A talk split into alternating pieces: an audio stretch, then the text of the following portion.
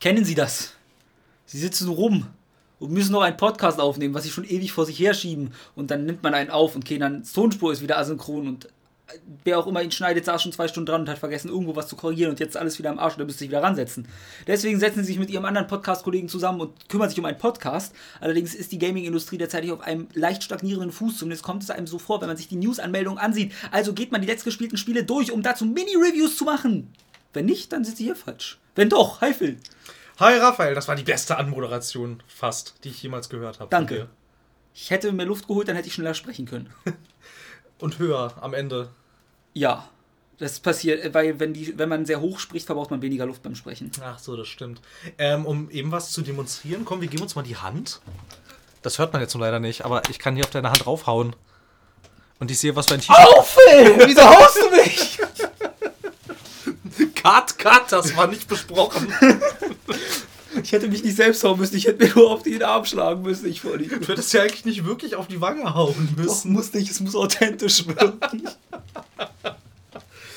Na gut, ja, hier sitzen wir und, Ich habe diese Aktion nicht überdacht und gehabt. sind ein Opfer von Asynchronität geworden. Raphael, wir waren zu lange im Animus. Ja. Hm. Kennst du das nicht, wenn du asynchron bist? Nee, du wirst desynchronisiert. Scheiße, du, wirst, du bist nicht asynchron. Nee, äh, asynchron bist du vielleicht, wenn du ein asozialer synchroner Mensch bist? Das kann sein. Oder Ja. bist du dann asynchron? Ich weiß es nicht. Hast, hast du Tierfakten? Moment, ich hatte neulich einen. Hasen sind Einzelgänger. Okay. Ähm, Ich weiß nur, dass, äh, irgendwas bei Hamster hatte ich noch. dass äh, männliche Hasen nach dem Orgasmus in Ohnmacht fallen. Oh, okay. Aber sie wachen wieder auf. Das ist ja auch Ohnmacht, nicht tot. Richtig. Äh, Das Bild sieht aber tatsächlich sehr kurios aus, ne? Weil sie, weil sie schmeißen sich halt so rüber, ne? Über das Weibchen, Ja. knödeln voll durch. Also, als, als gäbe es keinen Morgen. Sie rasten richtig aus. Äh, und dann stoßen sie auf einmal also alle Viere von sich und fallen dann bewusstlos zur Seite. Das sieht so, das sieht so witzig aus. Meine einzige Erfahrung, ein ein Schulkamerad von mir hatte einen Hasen, der hieß Don Bubi Klopfer. Okay. Klopfer wegen dem Hasen aus Bambi. Ja, na klar. Und Don Bubi hieß er eigentlich. Okay. Der hat immer seinen Stoffhasen ordentlich durchgenommen. Dieser Hase war sehr zerpflückt, der Arme. Also der Stoffhase. Aber er war glücklich, vermute ich. Ich kann in den Hasen nicht reingucken. Oder verzweifelt. Wahrscheinlich kannst du inzwischen in den Hasen reingucken. Ja, der ist aber echt alt geworden für einen Hasen. Echt, ja? Ja. Naja, er hatte ja wahrscheinlich ein gesundes Sexualleben, so wie sich das anhört. Ja, Und er kann sich von dem Stoffhasen keine Krankheiten einfallen. war komplett durchgeplant. Und damit jetzt, ich hatte garantiert noch irgendwelche toll vorbereitet. Also wirklich, ich hatte, mir wurde was gesagt. Mit den Worten extra, hier, pack's in die Sonnenung mit rein. Und dann sitze ich jetzt hier, der rote Knopf leuchtet, ich bin panisch. Mein Puls ist auf mindestens 200. So Ich hab's viel. vergessen.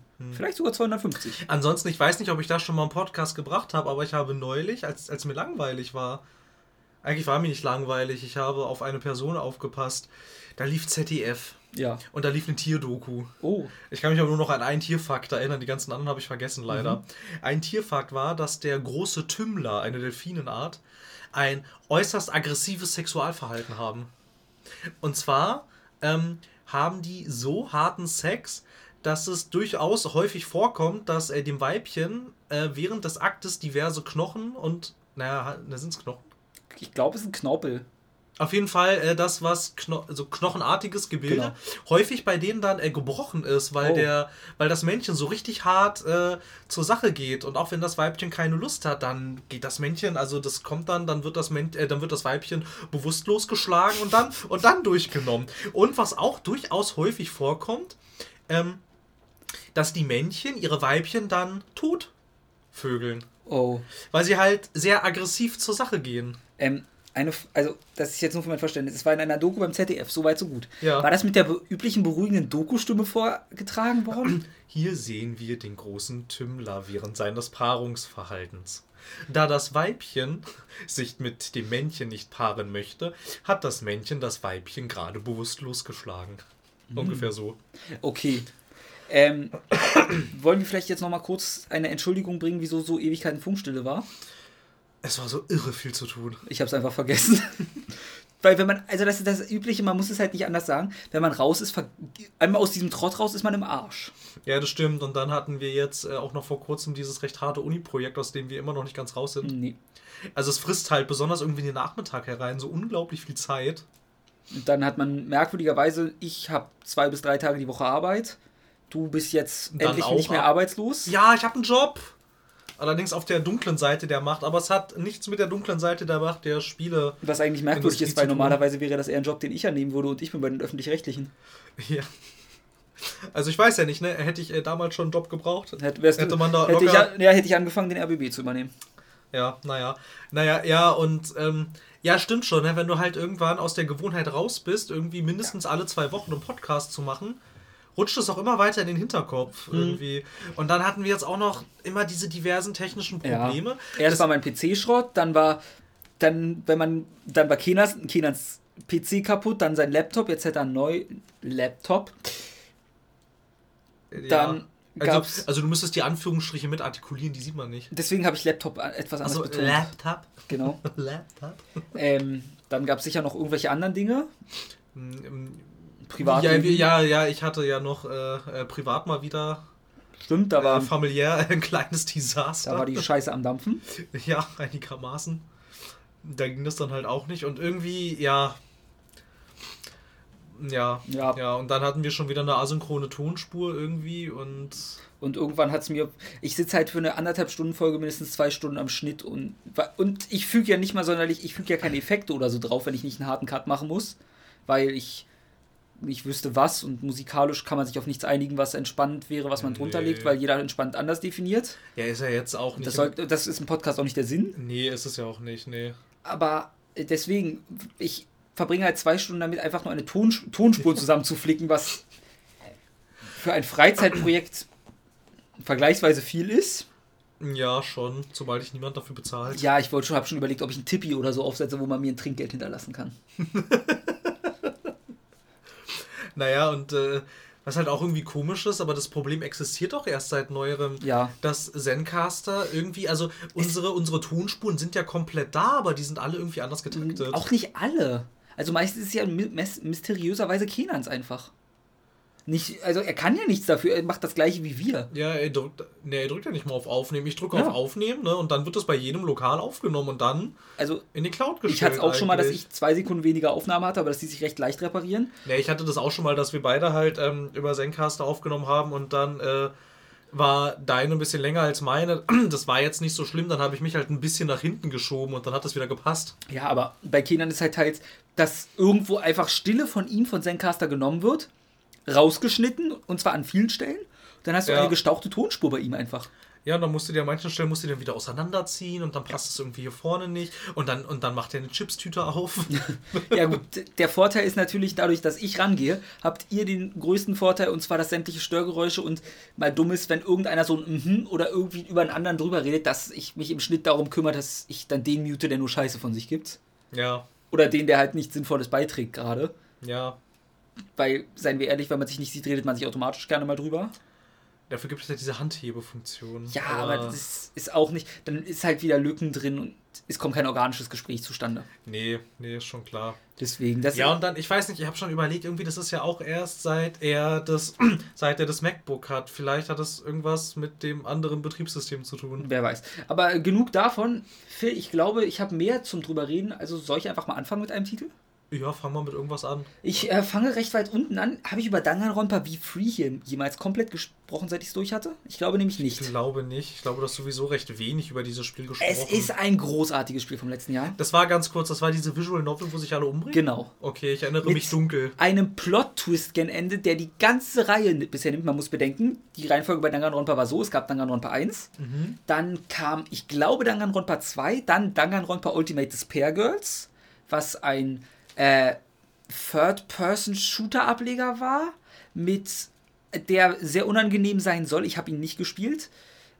Als einzigen Teil der Reihe, weil der auch ähm, ja, Pädophilie auf eine etwas andere Art wieder Danganronpa typisch behandelt. Also es gibt anscheinend so meines Wissensstandes nach irgendeine Szene zum Beispiel, wo ein Schulmädchen, also Grundschülerin von Metalltentakeln unsittlich berührt wird und du allerdings auf der PS Vita per Touchscreen diese Tentakel steuern darfst, musst. Ja, okay. Ich, ich weiß es nicht. Es wurde mal in einem Hooked-Podcast von Robin erwähnt. Ich habe es nie gespielt. Ich verlasse mich gerade 1 zu 1 auf, 1 zu 1 auf diese Aussage, weil die Geschichte war jetzt auch nicht so relevant. Man braucht es kurz für Danganronpa 3, was in zwei Teile und einen Film gegliedert war. Und zwar die zwei Teile waren zwei Animes, die du parallel gucken musstest. Eine Folge von dem, eine von dem und dann zum Schluss hat das alles Sinn ergeben. Aha. Also ganz weird. Und dann kam V-Free raus nach drei. Was jetzt wieder eine Visual Novel ist, die für alle gängigen Modelle rauskam. Und das Ganze abschließt, aber auch öffnet wieder für alles. Weil es sorgt dafür, dass du jetzt weißt, es können unendlich neue Spiele kommen. Aber man kann es auch als Abschluss nehmen, wenn man möchte. Und da soll mal einer sagen, Kingdom Hearts ist unübersichtlich. Kingdom Hearts ist unübersichtlich. Aber das klingt viel unübersichtlicher, besonders das mit dem Anime. Ein hier, ein da, ein da. Ähm, ja, das war einfach. Sie haben einfach das Medium gewechselt, weil sie es konnten. Ja. Aber dazu muss man sagen, Danganronpa 1 gibt es auch als Anime. Und mhm. Danganronpa 2 wird gerade als Anime noch produziert. Mhm. Das heißt, das passt dann alles. Oder wie Free wird zumindest als Anime produziert. Nur zwei muss man auf der Vita spielen, glaube ich dann. Okay. Aber es, Und was war jetzt das mit, der, mit den pädophilen Tentakeln? Das war Ultimate Despair Girls, was eine kleine Auskopplung war. Ah, okay. Die dann, da folgst du nämlich der Geschichte der Schwester des Protagonisten des ersten Teils. Okay. Das klingt komplizierter als es ist, war einfach, weil diese Worte, sehr viele Worte hintereinander waren. Ich verstehe. Nee, aber das ist. Es funktioniert auch bei Einsteigern. Aber wenn du halt mit dieser Reihe schon sehr viel Zeit verbracht hast, dann ist dieser Twist einfach man muss sich, ich überlege gerade einen Vergleich. Man muss sich vorstellen, du, das ist ja schon weirde Scheiße, die in diesen Spielen immer passiert. Muss man so sagen, weil es ist wirklich weirde Scheiße. Es kommt ja auch aus Japan. Es ne? kommt aus Japan. Ja, wie man ja auch am Titel vielleicht schon hört. Ja. Und normalerweise ist es halt so, dass du schon durch ein Minenfeld läufst. Mhm. Aber gegen Ende vom letzten Teil ist es kein Minenfeld mehr, durch das du läufst, sondern ein aus La der Boden besteht noch aus Lava dazu. Und du musst den Minen ausweichen, während du versuchst, durch diese Lava zu kommen. Okay. So abgefuckt ist das. Das klingt krass. Es ist fantastisch. also ich kann nichts, ich kann nicht mal ansatzweise eine, einen Hint geben, weil man, ich sag mal so, alles wird relativiert, was in dieser Reihe passiert ist. Man kommt nicht drauf, wie man, da kann man nicht drauf kommen, was da passiert zum Schluss. Also wenn alles relativiert wird, dann ist auch die Grundschulpädophilie gar nicht mehr so schlimm. Also rein theoretisch ist die noch schlimmer. Okay. Die ist dann an sich mit dem Ende, wenn man das in Kontext setzt, ist die um so viel schlimmer. War das das Ende? War das das, was du mir erzählt hattest und auf einmal war alles komisch irgendwie? Ich weiß nicht, es, Wo, ich, also, das müssen wir nach dem Podcast, wenn dann Ja, besprechen. okay, weil es ist vielleicht zu krass, ne? Ja, also so, da kann ich wirklich nicht zu sagen. Ich sag nur, der Name wie Free, über den haben sich die Fans schon gewundert. Weil Version 3 oder weil es ist nicht der dritte, aber auch der Name ergibt dann Sinn und da kann man vorher drauf kommen, aber so denkt man nicht. Man denkt selten so. Man denkt, ja, es ist, es ist ganz, ganz merkwürdig, aber unfassbar gut kann ich jedem empfehlen. Und es hat wieder wundervolle Charaktere. Okay, jetzt ist das Problem, also vielleicht das Hm? Problem, so für Menschen wie mich, die tendenziell etwas westlicher orientiert sind. Ich mag überhaupt keine Visual Novels. Also ich Ja. habe, ich habe, ich habe wirklich schon mal versucht, äh, Visual Novels zu. Ich glaube, ich habe doch schon mal erzählt von meiner ersten Berührung Ja, mit Visual das, Novels. ich, das war Dark Book oder so. äh, Black Black, Black Bible. Ein Fehler. Das war halt in den Charts ganz oben. Ich wusste doch nicht, was ich da tue. Nee, ähm, vielleicht sollte ich auch noch mal was zur Prämisse von Danganronpa eigentlich Ja, sagen. ja, mach mal Wer ihn nämlich nicht kennt, es handelt davon, dass 16 Schüler eingesperrt sind und sich umbringen müssen. Und es gibt zwei Möglichkeiten zu entkommen. Entweder du bringst jemanden um und wirst nicht entlarvt, weil nach jedem Mord gibt es eine kurze Investigation-Phase und dann ein Class-Trial, äh, eine kleine Gerichtsverhandlung, wo alle darüber debattieren, wer den, wen umgebracht hat. Das heißt, du hast erstmal den Spaß. Dann hast du, ach ja, du entkommst nämlich, wenn du erfolgreich wen umgebracht hast, ohne entdeckt zu werden. Dann werden alle aus, umgebracht, außer dir und du bist frei. Oder wenn du einer der letzten zwei oder drei Stehenden bist. Einfach weil du dann halt kein Class Trial mehr machen kannst. Ich glaube bei zwei, weil die beschuldigen sich gegenseitig. Herzlichen Glückwunsch. Kann man nicht voten für, wer der Schuldige ist. Und das dazu fast ein bisschen wie Battle Royale. ist es. Plus, es kommt halt noch oben drauf, ähm, du hast halt in deiner Freetime, was du nicht machen musst, aber dann kannst du Zeit mit deinen Lieblingscharakteren verbringen, weil und die besser kennenlernen, ein bisschen mehr über die Geschichte, wie sie funktionieren. Ja. Das, und es sind natürlich keine normalen Highschooler, das wäre ja langweilig, sondern sie sind immer die Ultimates. Ah, okay. Du, ha- sie, Ultimate heißt, die sind die Besten in irgendwas. Nehmen wir einfach den neuesten. Wir haben da im Cast, der besteht aus der Ultimate Mate, dem Best, dem Ultimati also der ultimativen, dem ultimativen Dienstmädchen. Wir haben ähm, Das Ultimate- die ultimative Erfinderin. Wir haben die ultimative Aikido-Kämpferin. Wir haben den ultimativen Roboter. Den Roboter, da spielt ein Roboter mit. Ja, aber er ist ultimativ, weil er quasi ein echter Mensch ist. Aha.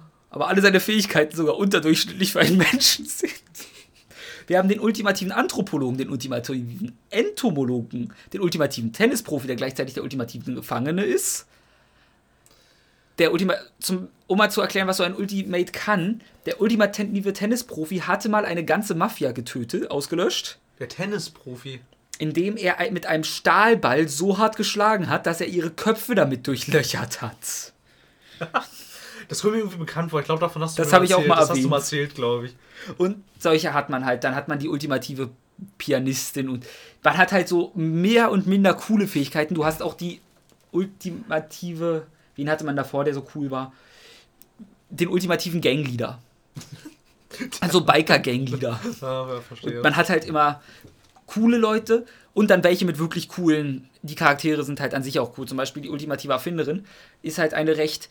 Ähm, eine Frau, die sich. oder eine Schülerin, die sich bewusst ist, dass sie attraktiv ist, aber auch ungefähr in jedem Satz ähm, anzügige Bemerkungen machen muss über ihre Oberweite oder wie alle sie nur durchnehmen wollen. Ist denn ihre Oberweite erwähnenswert? Ähm, Kannst du das von hier aus beurteilen? Ich kann es, ich kann dir sogar, wenn ich nachgucke im Spiel, die Zentimeteranzahl sagen. Denn ah, das klingt japanisch. Ja, aber das ist auch bei Männern. Bei allen Okay, sind die ja. Maße mit drin. Also Körpergröße, Brustumfang, Bauchumfang oder so. Das konntest du bei Dead or Alive auch nachschauen. Ja. Die Also das ist- Körbchengröße der Charaktere. ja, das ist unnötig und das muss auch nicht sein, aber wen es interessiert, der kann nachgucken. Ähm, oder irgendwas wollte ich noch sagen, aber es ist halt einfach wundervoll dadurch. Auch das Zusammenspiel dann der Charaktere und so. Es ist halt eine Visual Novel. Trotz allem, aber halt mal in einem Setting, was mehr interessiert als was man sonst hat man als Visual Novel jetzt meistens nicht eins, wo was so halb Detektiv, was immer noch eine Detektivgeschichte ist, wo man auch, ich habe es halt mal auf den zweiten Teil auf einer Busfahrt mit einem Freund gespielt und dann war es halt zwischendrin zu zweit hat es auch gut funktioniert, weil man sich halt seine Theorien miteinander geteilt hat, wer jetzt den Mord wie begangen haben könnte. Zum Schluss sieht man falsch, weil es irgendeine abgefahrene dumme Scheiße ist, auf die du nicht kommen kannst. Im ersten Teil gab es einen Fall, da es gibt in jedem Teil die Fälle, zum, wäre es keine Visual Novel, würdest du nicht drauf kommen, sagen wir es so. Okay. Das Mensch, wer auch immer sich diese Fälle alleine ausdenkt, das ist mein Respekt. Ja, ich weiß nicht, bin bei diesen Visual Novels irgendwie nie so dahinter Nee, du gestiegen. ist halt ein Genre für sich. So, Phil, hau du mal was Ja. raus. Okay, oh, jetzt weiß ich gar nicht, womit ich anfangen soll. Fange ich mit dem Monster an? Fange ich mit dem mittelgroßen Monster an oder fange ich mit dem Riesenmonster an? Also Monster Hunter World, Monster Hunter World und Monster Hunter World. Ein Spiel, was wir hier frevlich vernachlässigt haben. Dazu muss ich sagen, ich mag Monster Hunter überhaupt nicht. Es tut mir Auch leid. nicht. Na gut, ich fange mit dem mittelkleinen Monster an, was ich schon seit äh, einiger Zeit mit mir rumschleppe und jetzt kurz vor Schluss stehe und auch kurz davor bin, mir das Ende einfach bei YouTube anzugucken irgendwie. Ähm, ich spiele ja schon seit einiger Zeit irgendwie immer mal wieder äh, Divinity Original Sin 2 Enhanced Edition Special. Special Enhanced Edition, so ist der korrekte Aus Aus Aus. Aus Aus Ausdruck. Naja, ja, und ich glaube, also es sollte eigentlich recht bekannt sein, ne, so ein oldschooliges Rollenspiel von äh, Larian Studios aus, oh Gott. Belgien. Tschechien? Belgien, glaube ich. Ich glaube Belgien. Ich bin mir nicht sicher. Ähm, ja. Und ich war mir auch am Anfang irgendwie mal nicht so sicher, irgendwie, ob ich das jetzt irgendwie wirklich spielen will, weil ich ja auch mal, glaube ich, in einem Podcast schon erzählt hatte, wie das Quest-Design im ersten funktioniert, irgendwie so, dass, wo es dann irgendwie an irgendeiner Stelle hieß, du sollst jetzt die Verdächtige, die, also die, die eines Mordes bezichtigt wird, die sollst du jetzt finden. Der erste Teil hatte aber halt so gar keine, ja, Belgien. Belgien, doch Belgien. Ha. Der erste Teil hatte, hatte aber halt äh, noch weniger Questmarker als der zweite, nämlich fast gar keine. Und da hieß es dann, die Verdächtige ist verschwunden, wir sollten nach ihr suchen. Aber das Areal, in dem du hättest suchen müssen, es ist gigantisch groß und ungefähr. Das habe ich dann irgendwann abgebrochen, den ersten Teil, weil es hat keinen Spaß gemacht. Mhm. Irgendwie bin ich die ganze Zeit planlos durch die Gegend gelaufen und wusste immer nie so richtig, was ich hier jetzt eigentlich tun soll und so. Und im zweiten ging es dann ein bisschen. Das hatte ich zwar auch nicht direkt an der Hand genommen, aber es hat quasi wenigstens so, wenn du aufs Feld hinausläufst, gab es wenigstens rechts so eine kleine Rauchsäule so ungefähr. Also so muss man sich quasi das vorstellen. Du musst da nicht hingehen, aber das Spiel impliziert so, geh mal dahin, da könnte was sein, was dich vielleicht interessieren könnte. Und dann bin ich recht weit gekommen. An sich ist die Story an sich so ein bisschen so ein bisschen überdreht eigentlich. So, es gibt irgendwie die große Lehre, die jetzt dabei ist, mal wieder die Welt aufzusaugen. Irgendwie ist das auch schon die Prämisse aus dem ersten Teil, weil soweit war ich schon, dass ein, ein großer Leerendrache, also muss man sich ein bisschen vorstellen, wie die, ja, wie das Böse gegen das Gute, so, das heißt halt nur Leere.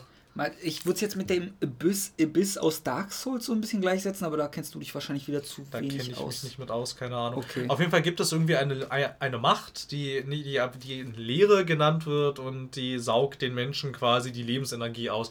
Im Prinzip ist es ein großes schwarzes Loch. Ist es das wie das Nichts aus die unendliche Geschichte? Wie funktionierte das nochmal? Es hat sich ausgebreitet und es hat eine gewisse Anziehungskraft auf den Menschen ausgeübt, sodass Menschen sich reingestürzt haben wenn du beispielsweise deinen Arm reingehalten hast, ist er bis zu dem Punkt, wo du drin warst, einfach weg, ohne Schmerz. Er ist einfach weg. Und ähm, wenn du drauf guckst, ist es, als ob du erblindet wärst, einfach an diesem Punkt. Das ist einfach ein Nichts. Ja, aber es kann sich manifestieren. Okay. Irgendwie auch so in, irgendwie, es gibt dann diese leeren Erwachten, das sind dann irgendwie riesige Insekten. Warum das Insekten sind, keine Ahnung.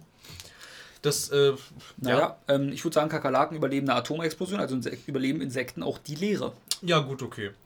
Und halt hauptsächlich geht es dann darum, irgendwie, dass du halt, also irgendwie die Leere ist ja was Böses und hat irgendwas mit mit äh, Quellenmagie zu tun, die jedem Lebewesen innewohnt. Und dann gibt es einen Kult, der natürlich alle Menschen, die diese Quelle ein bisschen wie die Macht bei Star Wars eigentlich. So, alle nur, dass die dann halt äh, dieses Potenzial nicht mehr ausbilden wollen, sondern sie wollen es dann unterdrücken, weil das die Lehre anzieht. Das ist auch tatsächlich so, aber quasi, wenn du es richtig beherrschst, tut es das nicht. Und du bist halt einer von diesen Gefangenen, du brichst dann aus und es geht irgendwie darum, dass du dich irgendwie mit deinem Gott zusammenschließt, damit du dann mit ihm gemeinsam, also nimmst den Gott auch irgendwann, das ist jetzt kein Riesenspoiler, du nimmst den Gott auch irgendwann in dich auf, je nachdem, welche welche, äh, welches Volk du spielst. Irgendwie, es gibt jetzt irgendwie Zwergen, Elfen, Untote, Echsen, Menschen und so diese Sache. Ja, und dann geht es halt darum, dass du irgendwie versuchst, dein Kräftepotenzial die ganze Zeit zu steigern, um dich dann am Ende dem großen leeren Drache zu stellen. Nur, einige, nur eigenartigerweise ist das auch die Prämisse des ersten Teils gewesen. Also, hm. und so, und ich bin auch recht weit gekommen irgendwie, habe mich einigermaßen durchgequält an einigen Stellen und muss sagen, also so abgefahren die Story manchmal ist und auch so schön geschrieben, wie das alles manchmal ist, aber ich habe wirklich keine Lust mehr. Irgendwie, das ist so nervig stellenweise, besonders die Kämpfe sind extrem frustrierend. Also es ist zwar so ein XCOM-artiges Kampfsystem, mhm. aber es ist für dich häufig überhaupt nicht ersichtlich, was du falsch gemacht hast, wenn du stirbst irgendwie. Also du läufst halt irgendwo rein ja. und dann geht ein Kampf los. Und auf einmal greift dich alles an und du bist tot. Oh. Und du stehst halt erstmal davor und denkst, okay, äh, gut, ich habe keine Ahnung, was passiert ist und ich habe keine Ahnung, was ich anders machen soll. Na gut, ich laufe nochmal rein.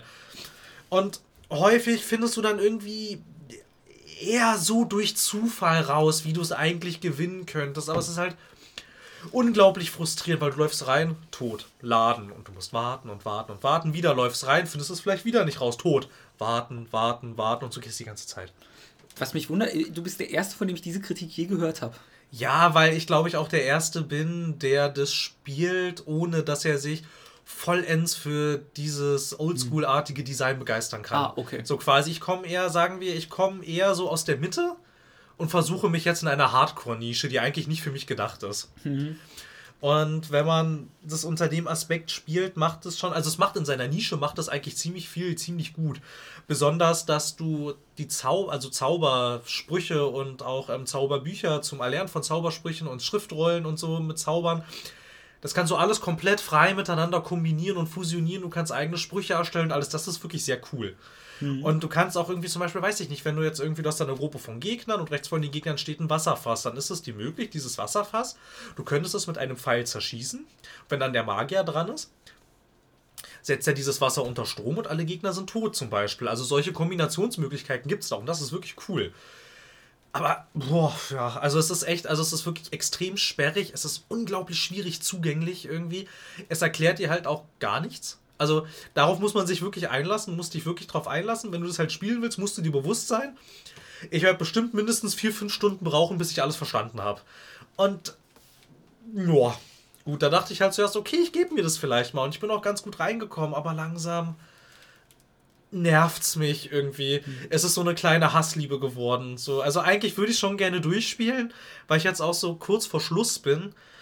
Aber ja, es ist so zäh irgendwie. Es, ich bin jetzt ein bisschen an dem Punkt, an dem ich auch bei The Witcher 1 damals war, wo du denkst, jetzt hast du das große Finale, du hast darauf hingearbeitet, aber das war eigentlich gar nicht das Finale. Aber du hast das Gefühl, du bist fertig eigentlich. Mm. Aber es, uns hört einfach nicht auf. Irgendwie und an dem Punkt war ich jetzt auch schon mal, weil ich habe den Widersacher getötet.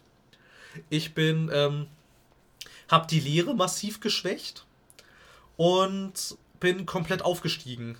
Aber es ist nicht zu Ende. Aber ich habe das Gefühl, ich bin fertig. Irgendwie. Also das fühlt sich so an, als wäre ich, als, als wär ich durch jetzt, aber es geht einfach, es geht, es geht eigentlich noch weiter. Und ich weiß nicht, ob da meine Motivation groß genug ist irgendwie bisher. Das ist so. Puh. Und ich hatte das erste Mal in einem Spiel homoerotischen Sex. Das hat auch eine Story. Nämlich eigentlich hatte ich einen weiblichen Love Interest dabei. Allerdings war ich dumm und der ist gestorben. und äh, es ist äh, tatsächlich, also das ist eigentlich auch noch ganz cool. Also so auch deine Partymitglieder und so, wenn die sterben, sind die tot. Also du kannst sie zwar wiederholen, aber wenn du sie nicht wiederholen kannst, mit so, ähm, das heißt dann Schriftrolle die Wiederbelebung, die sind end, also die sind einerseits kannst du die craften, das ist aber sehr kompliziert und du kannst sie kaufen, aber die sind unglaublich teuer. Also das heißt, es kann schon sein, wenn die tot sind, sind die tot. Und ja, da war sie halt tot. Und dann dachte ich aber, ich kann doch jetzt hier nicht das erste Mal ein Rollenspiel spielen, ohne Sex zu haben. Das geht doch nicht. Ja, und dann habe ich halt mit dem Krieger gevögelt. Der mir dann auch, also ich meine, die haben auch sogar einen Erzähler irgendwie und der ist auch cool. Der erzählt das alles schön, der hat eine schöne Stimme, das ist alles schön geschrieben. Und wenn, und so, so wie er mir das erzählt hat irgendwie, und dann hat er mir meine Lippen blutig gebissen, weil er so eine Raserei war und er wollte mich so unbedingt haben und in mich eindringen und so. Es war ein bisschen befremdlich, aber doch eine ganz interessante Erfahrung, ähm, das mal irgendwie so über, also das mal irgendwie. Kurze Frage, kann eigentlich jeder, also ist jeder Charakter für jeden ein Love Interest? Also hätte ich jetzt auch statt mit dem Krieger als mit dem Krieger auch als Frau schlafen können? Oder das ist der Krieger wirklich komplett homosexuell oder ist jeder Charakter bisexuell?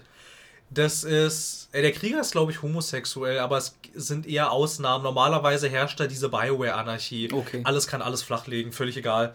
Und es wird sogar impliziert, dass Echsen die besten Liebhaber sind. Wegen der langen Zunge? Als ich, ich weiß es nicht, als ich nachgefragt habe, sagte äh, der Bordellbesitzer zu mir, naja, miete mal eine unserer Exen, dann wirst du schon herausfinden.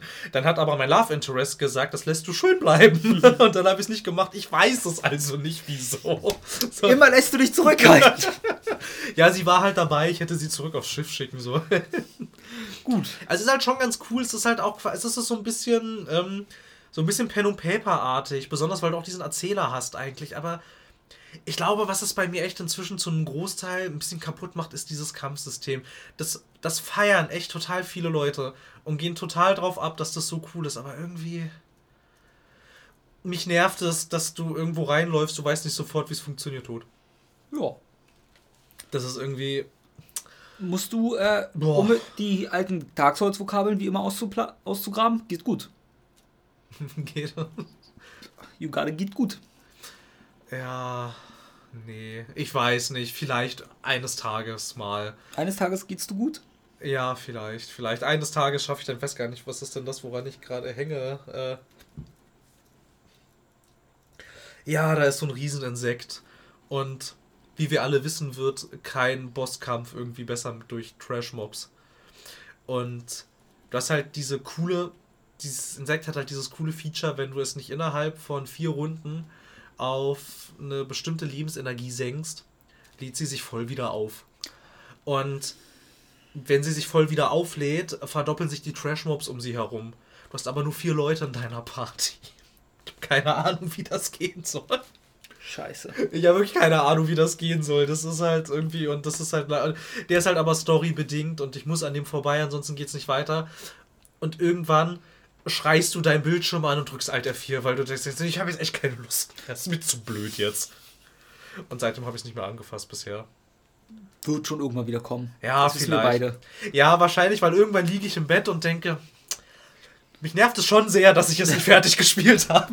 PC an. PC an, ich mache das jetzt so lange, bis ich durch bin. Ja, na gut, also ich weiß nicht, also ich glaube, ich könnte es eigentlich, also an diese, an Genre-Fans und Fans der Nische kann ich es auch wirklich äh, sofort weiterempfehlen eigentlich, aber das ist echt nichts für den Mainstream. Dafür ist es echt hm. zu nischig irgendwie. Also ich weiß nicht, wenn äh, keine Ahnung, hast du Lust, irgendwie sechs Stunden in einem Spiel zu verbringen, ohne zu wissen, was du tust und dir erstmal die ganzen Mechaniken anzueignen? Ich glaube, es ist schwierig zum Teil. Das klingt nach meinen ersten Stunden in Minecraft. Bis ich mir ein YouTube-Story damals angesehen habe. Ja, ich muss, ich muss, ich muss auch zugeben, ich muss auch zugeben, irgendwann habe ich dann auch äh, die Komplettlösung nebendran gelegt. Also ich habe es zwar immer versucht, irgendwie aus eigenem Antrieb. Es ist aber, und vor allem du hast stellenweise, du hast, du hast Rätsel, hm. die mit Worten funktionieren und mit Wortspielen. Wenn die aber vom Englischen ins Deutsche übersetzt sind, macht das alles keinen Sinn mehr. Deswegen spiele ich immer in Englisch. Ja, das habe ich dann nämlich auch irgendwann der komplett, weißt du, ich mich davor dachte, irgendwie, also da gibt es dann verschiedene Verse in einem Verlies, die du so auf einer Tafel anordnen musst, damit die nächste Tür aufgeht. Ja. Und ich habe mir die durchgelesen und rumprobiert und du erkennst einfach kein Muster da drin, wenn du die Texte auf Deutsch hast. Und dann habe ich irgendwann die Komplettlösung äh, geguckt und da stand es dann, da stand dann auch schon drin, mhm. so Achtung, wenn ihr auf Deutsch spielt, kann man da nicht drauf kommen, es funktioniert nicht. Und dann stand, stand dann nämlich die Vokabeln auf Englisch, was das bedeutet. Und dann habe ich auch das Muster gesehen. Da dachte ich, ja, okay, gut.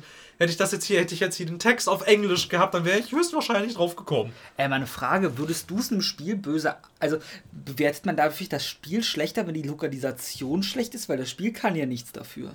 Ja, aber das Spiel wird in dem Moment dadurch schlechter für Ja mich. klar, für dich wird es schlechter, aber ist es nicht irgendwie ungerecht, ein das, der Entwickler kann nichts für die Lokalisation. Ja, aber dann sollst du es nicht lokalisieren. Aber Oder du, du gibst es ja einem Studio in Auftrag und du sprichst ja die andere Sprache nicht. Das Studio, du kannst ja nur per Glück einem in Auftrag geben, dass du hoffst, dass die ihre Arbeit möglichst gut erledigen. Dann hätte aber das äh, Studio, was das lokalisiert hat, äh, die Wortspiele anpassen müssen.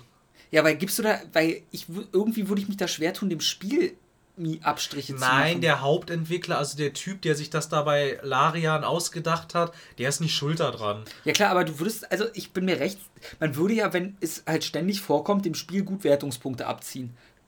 Zu Recht, weil es schlecht spielbar ist. Aber irgendwie ist das auch fies wiederum, ist mir gerade so aufgefallen. Ja, aber da müsstest du halt, ja, aber, ja, aber das Ding ist halt, das, das Spiel ist ja trotzdem dann in diesem Moment, ja. wo du es auf Deutsch spielst, funktioniert das Leveldesign nicht. Klar. Oder das Rätseldesign funktioniert nicht. Und dadurch könntest du dann wenigstens für die deutsche Version sagen, okay, dann ziehe ich jetzt hier drei bis vier Punkte ab, weil einige Rätsel auf Deutsch nicht funktionieren.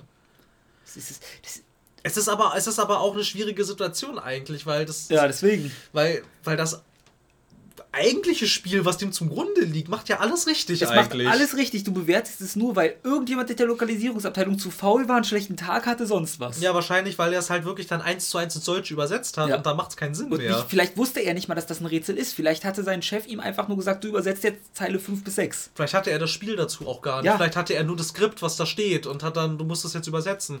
Ja, das kann natürlich alles sein, aber dann muss man.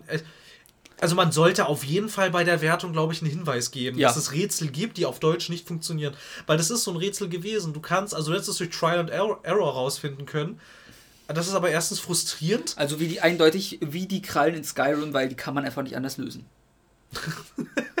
ist offensichtlich. Es gibt keine Möglichkeit, diese Krallenrätsel anders zu lösen. Ja, und Red Dead Redemption gehört mit 5 Punkten abgewertet, weil es kein Schnellreise 20 Weil es kein Schnellreisesystem hat, ne, Raphael? Es hat kein Ey, Schnellreisesystem. Es ist halt, guck mal, kein Schnellreisesystem in einem Open-World-Spiel. Rätsel, die aus drei Reihen bestehen und du hast eine Kralle und weißt halt einfach nicht wie. Da musst du immer alle drei Kombinationen durchgehen. Das sind jetzt nicht so viele, aber das ist kein gutes Design. Ich habe ehrlich gesagt auch nicht verstanden, wie dieses Krallenrätsel funktioniert. Ich habe es irgendwann kapiert. Ja, aber ich saß halt auch so davon und dachte, hä?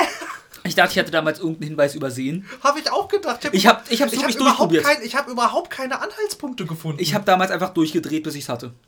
ja, das ist dann. Ich bin wieder rausgetappt und habe die Komplettlösung Okay. geguckt.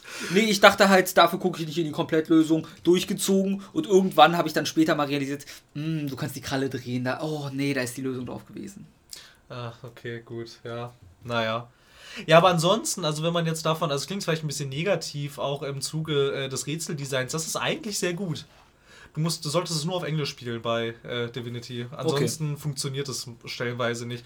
Weil da funktioniert es halt auch echt nicht, weil da, da, sind, da sind nämlich manche Worte irgendwie die, ich glaube immer der zweite oder der dritte Buchstabe stand dann für das jeweilige Element, dem du, das du der Tafel zuordnen musst. Diese Buchstaben sind aber im Deutschen, es sind völlig andere Buchstaben. Scheiße. Da kannst, das funktioniert nicht. Da Ja. kannst du nicht drauf kommen, das geht nicht. Naja, mal schauen. Eines Tages vielleicht. Wahrscheinlich, äh, wenn wir in zwei Wochen wieder hier sitzen, habe ich es wahrscheinlich durchgespielt. Ich hoffe es sehr. Dann mache ich mal weiter mit. Ich mache mal jetzt was Ernüchternderes, bevor ich zu tollen Spielen wiederkomme. Mach Fable mal. Fortune habe ich gespielt. Oh, ist doch nicht so cool. Es ist gut, aber es ist halt nicht großartig. Ich habe, ich gucke mal kurz live in meinen Steam-Account dafür, 10 Stunden in diesem Spiel verbracht. Zehn Stunden. Naja, Ist jetzt keine, für ein Kartenspiel ist das ordentlich. schon, schon okay, ja. Ähm, Fable Fortune. Wer Hearthstone gespielt hat, kennt das Prinzip. Es ist Hearthstone. Okay. Du hast Booster, die du öffnen kannst, dann hast du verschiedene Deckmaster. Twists gibt es natürlich auch, weil sonst wäre ja alles merkwürdig, ne? Natürlich. Twist 1. Hat, warte, warte mal, es hat eine Story? Ja. Oh! Es Also so gibt eine auch- richtige, so eine richtige Story-Kampagne? Ah, dazu komme ich gleich. Ich beginne Ah, erstmal mit okay. den grundlegenden Mechaniken, die anders sind. Alles Äh, Soll ich das Prinzip von Hearthstone nochmal erklären oder können wir das als allgemein nicht Ich voraussetzen? glaube, das ist hinreichend bekannt. Das ist, Okay. das, das ist fast das weltweit erfolgreichste Free-to-Play-Spiel. Hm. Also, Ja, okay, dann setze ich das einfach mal als Grundwissen voraus. Man startet hier, erstmal, man hat Gold statt Mana, also. oh. Und man startet mit drei statt einem. In Hearthstone startest du ja mit einem Mana. Ach so, ach so, ach Du so. startest in Fable mit drei Gold. Okay. Ma- Dadurch sind ein Gold Minions unnützer als in Hearthstone, verständlicherweise. Was dazu kommt allerdings, es gibt nicht die Fähigkeit Taunt. Also jeder, kein Charakter kann blocken. Aber jeder Charakter kann blocken. Für nur ein Goldstück kannst du jemandem für diese Runde Block als Fähigkeit geben. Ist wie Taunt. Ah, okay, verstehe. Das kann jeder bekommen. Mhm. Dadurch musst du, weil ich persönlich finde es gut, weil ich nicht mehr extra Leute mit Taunt in mein Deck packen muss, wie ich in Hearthstone damals immer darauf achten musste. Der, der Kumpel, mit dem ich es gespielt habe, der viel Hearthstone gespielt hat, fand scheiße. Ja, boah, weiß ich, ambivalent. Ich glaube, ich müsste länger drüber nachdenken, wie ich, Ich, das finde. ich glaube, es ist einfacher, weil du nicht deine Deckchemie mit dieser Fähigkeit noch betrachten musst. Ja, vor allem, weil ich mir auch immer nie sicher war, dann, während ich mir bei Hearthstone die Decks, also ich, ich, ich, also so wahrscheinlich wie jeder habe hab, hab ich das auch mal gespielt. Und da war ich mir auch immer nicht so sicher, irgendwie, wie viele jetzt, äh, die das, also wie viele die blocken können, brauche ich jetzt tatsächlich, Ja. wie viele muss ich jetzt hier reintun? Reicht es jetzt schon? Sind es nicht vielleicht doch zu wenig? Genau, das wird einem halt abgenommen. Ja, gut. Dann, ich gehe einfach mal kurz durch, wen man hat. Man hat die Alchemistin, die hat die Fähigkeit an sich, ziehe einen random Trank. Mhm. Äh, es ist wirklich, man hat vier Tränke dann zur Auswahl. Okay. Äh, einer heilt dich, einer gibt einem deiner Charaktere mehr Leben, einer gibt dir mehr Angriff und einer lässt dich eine Karte ziehen oder so. Mhm. Ja, allerdings, jetzt kommt's nämlich, hast du in Fable Missionen pro Spielfeld. Das ist dann beispielsweise benutze zwei schadenzufügende Zauber, ist deine erste Mission. Die erfüllst du, dafür kriegst du eine Karte, je nach Spielfeld ist die abhängig. Und du kannst dich wählen, Fable-typisch, gut oder böse. Das kannst du bis zu dreimal machen. Und dadurch kriegst du andere Fähigkeiten, also dein Held. Stärkere und wenn wir jetzt, ich bleibe bei der Alchemistin, die kann entweder einen Trank random immer noch ziehen, der dann plus 1 ist, also doppelt so stark. Oder du kannst einen Trank auswählen, den du ziehst, aber der ist halt ein normaler Trank nur. Also entweder lässt du random und hast aber dafür stärkere oder du wählst bei ihr. Und du hast noch Einheiten, die ein Moralsystem haben. Diese kriegen einen Buff und verwandeln sich in eine andere Karte. Wenn Moral 1 ist dann, und du die erste Quest erfüllt hast, dann werden die halt gut oder böse, je nachdem, was du gewählt hast. Verwandeln sich auch und sehen schicker aus. Oder Moral 2 und dann musst du halt mindestens zwei. Ganz simpel. Und dadurch ist nochmal so eine andere Dynamik zumindest mit drin. Das ist verstehe. der Sinn dahinter. Der Rest, du hast halt, sonst ist es 1 zu 1 Hearthstone. Bei mir hat es besser gezündet, weil ich Fable halt sehr gern habe. Ja, ich mag Fable auch sehr Und dann gerne. siehst du halt die Karten und ein Messerjack oder so. Dann denkst du, könnte ich auch mal wieder spielen. Es ist ja, wer weiß, vielleicht feiern wir beide zu E3 ein sehr großes Fest, wenn dann tatsächlich, Fable 4! Woo! wenn dann tatsächlich auf der Microsoft Pressekonferenz ein neues Fable angekündigt Es wird ein neues Fable angekündigt. Steht außer Frage. Also die Chancen stehen ja schon recht gut Die Chancen eigentlich. stehen bei 500 Prozent. Gut, so weit würde ich jetzt nicht gehen. Ich habe nicht gesagt von was. Ach so, okay. Prozent sind leider immer 100, aber egal. Okay, naja, aber was hat denn jetzt nicht gezündet? was ist denn jetzt Nee, gut ich daran? möchte jetzt noch sagen, was noch gut ist. Ach so, okay. Weil, also, ähm, gut ist erstmal noch, man kriegt recht viel Gold, mit dem man neue Karten kaufen kann.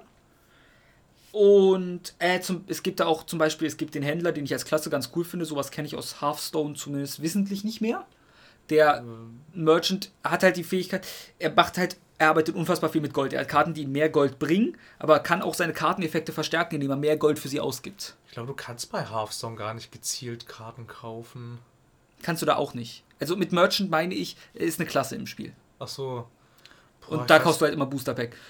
Die Mechanik von ihm finde ich cool. Ich glaube, die gab es in Hearthstone nicht. Dass man halt mehr Mana ausgibt, um eine Karte zu haben, aber man zieht, hat halt auch viele Karten, die einem extra Mana geben. Ja, du kannst, aber es gibt irgendwie eine Mechanik, dass du irgendwie Karten quasi zerstören kannst und daraus gewinnst du Rohstoffe. Ja, nee, nee, das meine ich auch nicht. Ich meine Ingame, das ist seine Spielweise.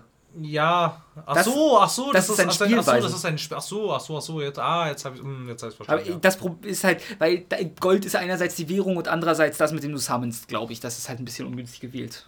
Ach so, es ist zweimal das gleiche für unterschiedliche Dinge. Ja, Ja, okay. hm, okay. deswegen. Nee, den fand ich als Klasse ganz cool. Nee, dann kaufst du wie immer Booster Packs und ziehst halt random Stuff raus. Hm. Wie immer. Du kriegst, es gibt allerdings einen Koop-Modus. Mhm. Einerseits, im Koop-Modus hast du eine, hast du Bosse, die du besiegen musst, die schweineschwer sind. Hm. Aber es macht Spaß, wenn man einen Freund hat, mit dem man spielen kann. Und dann spricht man sich halt ab, weil an, du kriegst am meisten Gold, wenn du mit jeder Klasse ihn auf jeder Schwierigkeit mal gemacht hast. Ah, verstehe. Und damit kriegst du halt mehr Booster. Hey! Und auch so kriegst du halt dafür Booster und der wechselt wöchentlich oder so.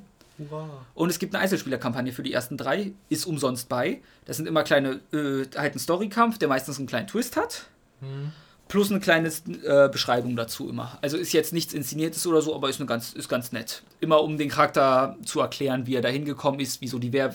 Die, nee, die heißen bei Fable ja nicht Werwölfe, die heißen Ach, wie hießen die denn? anders, Ich weiß es nicht mehr. wie die dazu gekommen ist. Und die ist halt alleine. Ein Problem, was das Spiel noch hat, ist, äh, man hat halt auch immer die Daily Quests, wie man es kennt. Ja. Die kann man noch abusen.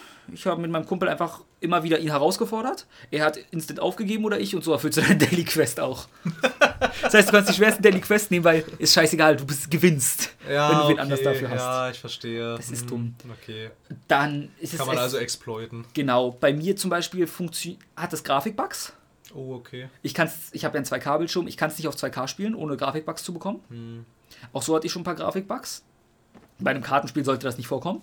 Ja, Das ist jetzt nicht halt- so hart zu kompliz kompliziert, bugfrei zu kriegen, glaube ich. Ja, nehme ich mal an. Also es dürfte wahrscheinlich deutlich leichter gehen, als sowas wie ein WoW bugfrei zu kriegen. ja. Ich glaube, Nee. ich glaube, ich glaube, so ein World of Warcraft hat ein bisschen mehr Ja. Code. Und dazu kommt, es ist halt wahrscheinlich, ich stecke nicht tief genug drin, aber ich behaupte mal, es ist noch weit davon entfernt, eine Herausforderung für ein äh, Hearthstone zu sein. Und auch ein Gwent wird ein bisschen besser sein, einfach weil du bei Gwent halt Karten animieren kannst. Das hast du da halt auch nicht. Das sind wieder Karten. Und in Gwent zum Beispiel kannst du ja irgendwie mit diesem Glitzerstaub oder so dafür sorgen, dass die Karten dann wirklich Porträts haben. Gott, ich so habe keine Ahnung von Gwent. Kann man. Glaub also, mir. ich habe einmal Gwent gespielt in Ja. The Witcher 3. Ich, ich rede von der Einzelauskopplung. Ja, ich weiß, das ist das einzige Mal, dass ich Gwent gespielt habe. Dieses also reguläre Gwent, Ja. das habe ich, also was jetzt ausgekoppelt ist, habe ich nie Ja, gespielt. weil da, da kannst du irgendwie mit extra Währung eine deiner Charakteren zum Leben erwachen. Und immer wenn du die Karte spielst, steht dann halt Geralt wirklich in 3D auf seiner Karte mit dem Schwert und schwingt es oder so. Das klingt ja eigentlich ganz. Ach, ich weiß nicht. Ich, ich liebe The Witcher und ich mag Geralt total gerne. Ist das eigentlich total widersinnig, dass ich Gwent noch nicht mal runtergeladen Ja. habe, um es sich mal anzuschauen, Deswegen aber ich weiß ist, nicht. Ich habe 10 Stunden gespielt und habe auch nicht den Reiz, wieder hinzugehen für Hm, mich. Okay, verstehe. Weil, ohne Frage, Koop-Kampagne und so, super Ansätze. Aber es ist halt, es ist ein Hearthstone-Clone. Hm. Clone. Clone. er bringt eigene Identität mit sich, aber ich weiß nicht, ob das genug ist. Wenn man sowieso alles Richtung Hearthstone liebt an Spielen, dann kommt man nicht außen rum hin. Wenn man Fable mag, kann man immerhin mal reingucken, weil bei mir hat das, ich hatte halt überlegt, jetzt könnte ich auch Fable 1 wieder spielen und dann so, "Mm, das ist für die Original Xbox. Das, oder doch, ist für die Original. Ich habe gerade überlegt, ob ich es. Und meine Xbox ist gerade nicht mal angeschlossen. Und dann dachte ich auch, das das, gibt's ja auch für einen PC. ja, aber ich, ne? hab, ich müsste es nochmal kaufen und wenn die nochmal eine schöne Variante davon Na, rausbringen. es gibt doch die Anniversary Edition. ja, müsste ich mal runterladen. Aber Fable 1, auch in der Anniversary haben die noch Mana drin, oder? Das weiß ich nicht. Und Mana, also ich kann mich irren, aber Magie war in Fable 1 halt einfach sinnlos. Die, hat, Das kann die sein. kam mir vor, als ob man sie nie benutzen brauchte. ich weiß kaum noch was über Fable 1. Und eigentlich will ich Fable, eigentlich will ich Fable 2 spielen und das habe ich nicht. Oder ich will gucken, weil Fable 3 hatte ein scheiß Ende. Das weiß ich auch gar nicht. Oh, das ist alles schon so ewig her. Ich habe alle Fable noch sehr, sehr bildlich im Kopf. Ich habe die sehr oft gespielt. also Fable deswegen- 1 fand ich auch sehr toll.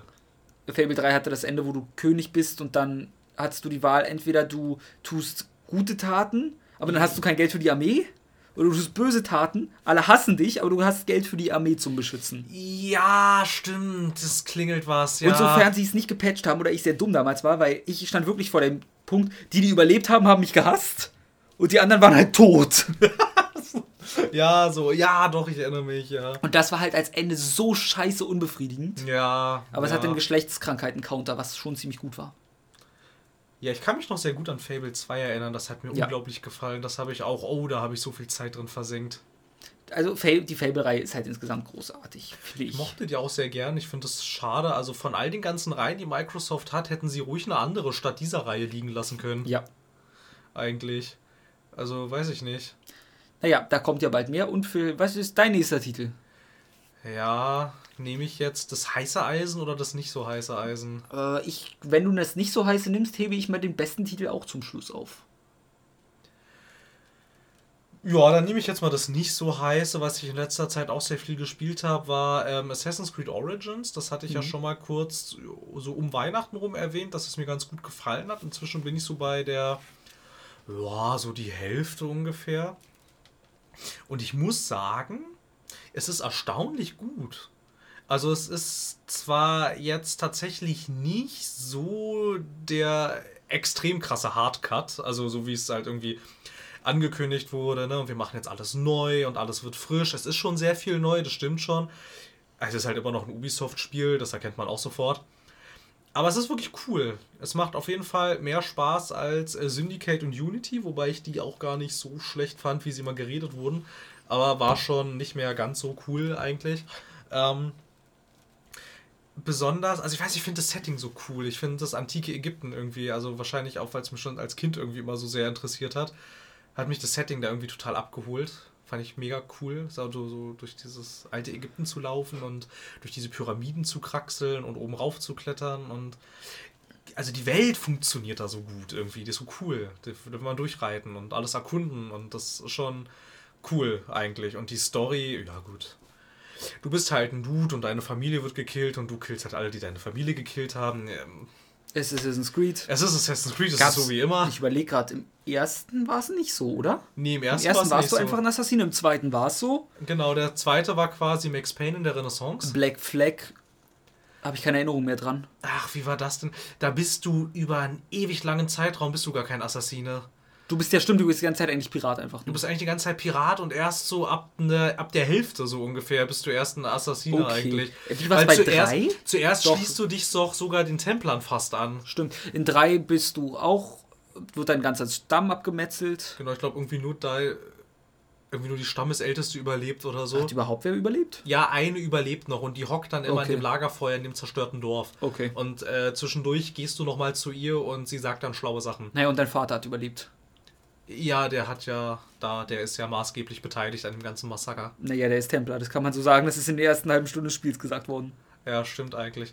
Ja, und bei Black Flag, ich weiß gar nicht mehr warum, aber ich glaube, das ist alles sehr ähm, äh, aus sehr egoistischen Motiven, weshalb er sich dann da auch den Assassinen angeschlossen hat. Weil ich glaube, also zuerst arbeitet er doch irgendwie mit den Templern zusammen im vierten und Also, die verraten ihn dann, glaube ich, und dann wird der Assassinenorden irgendwie auf ihn aufmerksam und er schließt sich denen aber nur an, weil sie halt äh, für die Freiheit der Piraten kämpfen und das findet er halt gut. Also, ich, ich sag's mal so: vier war der erste Teil, wo ich die Story geskippt habe.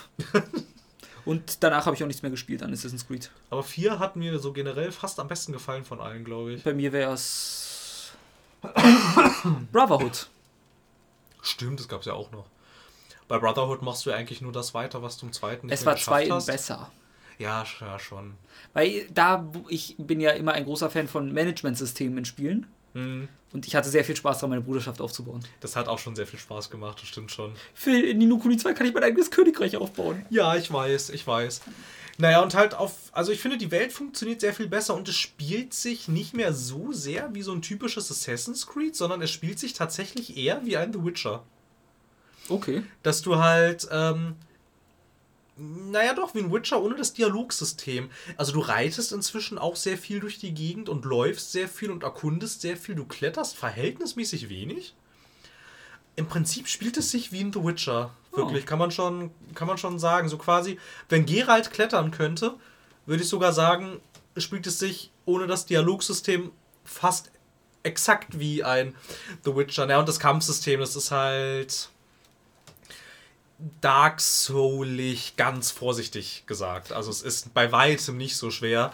Aber halt, du hast, du hast zum Beispiel nicht mehr diese Konterkills irgendwie. Ich habe das sehr gemocht an Assassin's Creed, das Kampfsystem. Das war auch sehr. Also ich, ich fand es tatsächlich auch irgendwie ganz cool, besonders irgendwie halt auch so, wenn du dann so im vierten Teil hatten sie es ja dann ein bisschen auf die Spitze getrieben, dass wenn du quasi im richtigen Moment gekontert hast, hast du quasi alles niedergemetzelt und niedergemäht.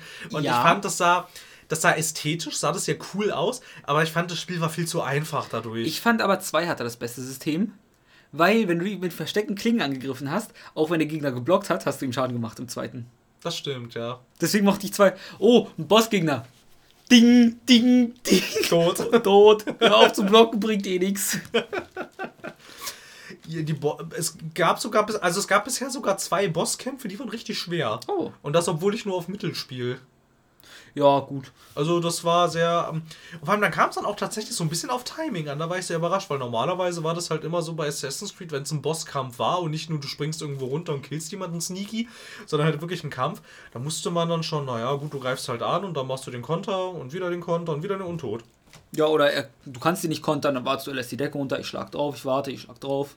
Ja, genau, aber da war das jetzt irgendwie zum Beispiel so, weil, ähm, wenn du, also du kannst zwar immer noch Angriffe blocken, aber da musst du halt auch wieder selber richtig angreifen. Es ist quasi nicht, du blockst und weiß ich nicht, irgendwie schmeißt ihn dann zu Boden und äh, erstichst ihn dann, so was ein Assassin's Creed Charakter früher alles automatisch gemacht hat. Das ist halt alles raus jetzt, das musst du alles selber machen. Quasi, also es wird dadurch ein bisschen komplizierter zu kämpfen, was auch jetzt wieder ein bisschen dazu führt, dass ich es wieder mehr mache wie im ersten Teil, weil da warst du ja auch nicht so übermächtig. Ich gehe inzwischen äh, sehr viel ruhiger und bedachter vor, war irgendwie so als äh, Edward Kenway in Assassin's Creed 4, naja, ich war sowieso fast unsterblich und reingerannt, zack, zack, zack, zack, zack, alles niedergemäht, alles tot, dann habe ich mir die Beute gesamt und weggegangen. Das ist in Origins gar nicht mehr so einfach. Du bist auch, ver also verhältnismäßig, auch für so ein AAA-Spiel, du bist auch verhältnismäßig schnell tot. Ja, gut, wieso nicht? Nö, also ich finde das, ich, ich, ich würde es gar nicht als Kritikpunkt Äh, auf, auf, auf, äh, aufnehmen, sondern das war echt ganz. Wie, wie stark kann ich overleveln? Weil Ausrüstung hat ja jetzt Zahlen. Ja, also du kannst Sachen, die über deinem Level sind, eh nicht benutzen. Ja, klar, aber ich kann ja Und, grinden neben der ähm, Story. Ja, schwierig Oh. zu grinden. Also richtig, also dich richtig hoch zu grinden Mhm. ist schwierig, weil dir die einzelnen Orte nicht so viele Nebenquests geben, dass du das Oh. könntest. Du könntest diese wöchentlichen Events machen, quasi. Das funktioniert im Prinzip so ein bisschen vergleichbar wie mit so Events wie bei Destiny, nur dass es halt äh, Singleplayer ist. Die kannst du aber erst machen, wenn du irgendwie äh, ab Level 40 oder so. Das heißt, es ist ungefähr für das erste Dreiviertel des Spiels sind die für dich gar nicht zugänglich. Natürlich halt unter dem Aspekt, dass du dich quasi nicht hochleveln kannst. Die Sache ist nämlich auch eher das Gefühl, ich habe eher die ganze Zeit das Gefühl, ich bin chronisch unterlevelt. Oh. Irgendwie, weil ich war da zum Beispiel in äh, Alexandria, hab da alles gemacht, hab gesehen, okay, die nächste Hauptquest ist empfohlen für Stufe 18, ich bin Stufe 15. Und dann habe ich jede Pups-Aktivität in dieser Stadt gemacht, die ich finden konnte, aber alle Nebenaufgaben gelöst. Und dann war ich Level 17. Oh. Also ich, ich habe irgendwie eher die ganze Zeit das Gefühl, ich bin chronisch unterlevelt. Merkwürdig, aber okay. Ja, also führt natürlich dazu, dass die ganzen Bossgegner für dich auch ständig eine Herausforderung sind. Das ist schön. Und was auch interessant ist, es gibt tatsächlich Wachen, Hm? wenn du die, äh, wenn du mit dem, wenn du quasi so einen äh, Stealth-Kill machen willst, gibt es Waffen, äh, Wachen, die sind da nicht tot. Das finde ich schlecht. Das ist auch ein, das ist ein bisschen gewöhnungsbedürftig irgendwie, weil dann ist da so ein fetter Dude, also wirklich so ein richtig breiter, breiter Muskel, äh, gibt da mit riesen Schild und riesen Axt auf dem Rücken. Und ich habe halt gelernt, seit, wie lange gibt es die Reihe jetzt? Seit 2006 oder so? Also, so- 2008 glaube ich, aber ja. also man kann sagen, seit ungefähr einem Jahrzehnt. Seit einem Jahrzehnt Assassin's Creed habe ich gelernt, ich kann alles Stealth killen. Und dann gehe ich an diesen fetten Typ ran und dann ist der nur fast tot.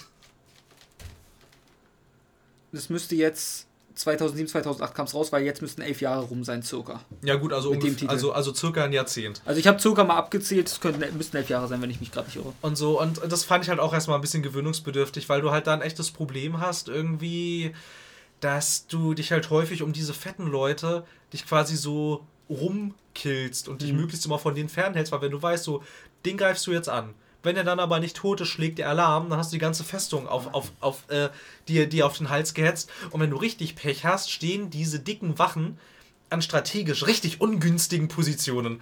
Ja. Und das ist dann richtig scheiße. Also es gibt dann schon so Tricks, du kannst den Schleichangriff machen und solange er sich quasi, solange er sich fragt, "Hö, was war denn das, kannst du natürlich die ganze Zeit auf ihn eindreschen und hoffen, dass das dann reicht und dass es niemand mitkriegt. So, aber das ist halt echt immer ziemlich riskant. Was wiederum ganz interessant ist, wenn Wachen einen Helm haben und du schießt ihn in den Kopf mit einem Bogen, dann sind sie auch nicht tot. Na gut, ist in Ordnung.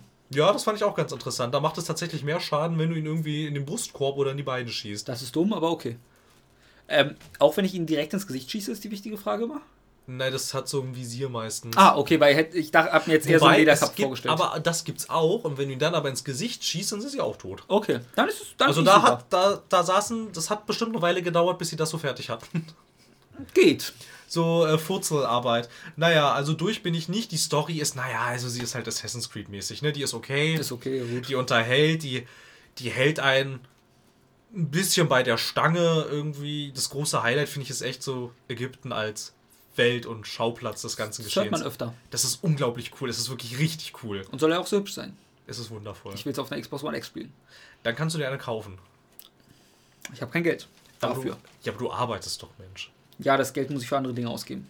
Hm, Ich verstehe. Kings Edition No Kuni 2. ich habe sie noch nicht gekauft, aber ich kann noch.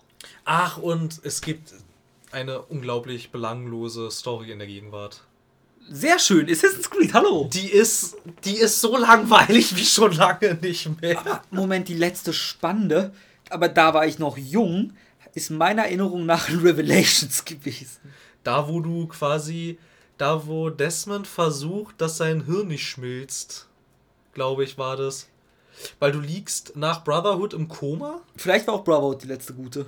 Das war das, wo du in Monteriggioni bist und dann am Ende. War das auch äh, das, wo ich mal durch die Gegenwart renne? Also und kletter auch so in das Fußballstadion einbreche? Das war drei. Moment, nee. Doch, das war drei. Ich dachte, hatte er, ich dachte, am Ende von Revelations hatte er den Apfel und damit alles resettet und den Weltuntergang aufgehalten. Nein, das war drei. Oh. Bei Revelations, weil am Ende von Brotherhood, ja. da schmilzt Desmonds Hirn ein bisschen. Oh. Weil er sein, weil irgendwie, äh, sie finden dann, die, also sie nehmen dann Kontakt zu den Göttern auf. und und äh, Minerva ist das, glaube ich, bringt ihn dann dazu, ohne dass er es will, aber halt sich, aber trotzdem ihm bewusst ist, was er tut, bringt er dann seine Quasi-Freundin um. Und dann Ah, halt ich durch die, mich. und dann durch die Begegnung mit der Göttin schmilzt sein Hirn irgendwie Oh. und dann schmeißen sie ihn schnell in den Animus, damit sein Hirn nicht schmilzt. Ja, ich erinnere Und mich. in Revelations bist du dann damit beschäftigt, halt quasi die Geschichte von Ezio komplett zu synchronisieren, Hm. damit der Animus quasi in deinem Hirn wieder rumfuschen kann und das alles wieder voneinander trennt, damit du nicht irre wirst. Okay. Gut, ich habe keine Ahnung mehr, welchen Teil ich gut fand, halbwegs. Aber, Aber das- damals war ich auch in einem Alter, ist, dass ich aber das ist auch alles Blödsinn eigentlich. Ja, aber damals war sowas irgendwie cool, weil man war halt 13, 14, 15. Ja, da, ja es, war, es war auch schon cool. Also, wa- was ich tatsächlich cool 16. fand, irgendwie in diesem Fußballstadion sich da rumzuschleichen, das war tatsächlich cool. Das hat sich sehr Watch Dogs angefühlt, so in Retrospektive. Ja, ein bisschen, ja, es war ein bisschen, es war ein bisschen wie Watch Dogs eigentlich. Und naja, dann kam Assassin's Creed 4, da bist du ein Typ mit dem Tablet gewesen. Das war komplett. Der ist mir viel zu langsam gelaufen. Ja, oder mich, es der war war viel so nervig. Ja, es war so nervig. Und jetzt, ähm, bei Unity und Syndicate gab es nichts wirklich. Das finde ich in Ordnung. In der Gegenwart. Bei Unity hatten sie sogar so geregelt, du, Abstergo hat jetzt eine Videospielkonsole rausgebracht. Okay. Du spielst jetzt quasi, ähm, also du bist quasi, du bist in dem Spiel ein Typ, der Assassin's Creed Unity spielt. Okay.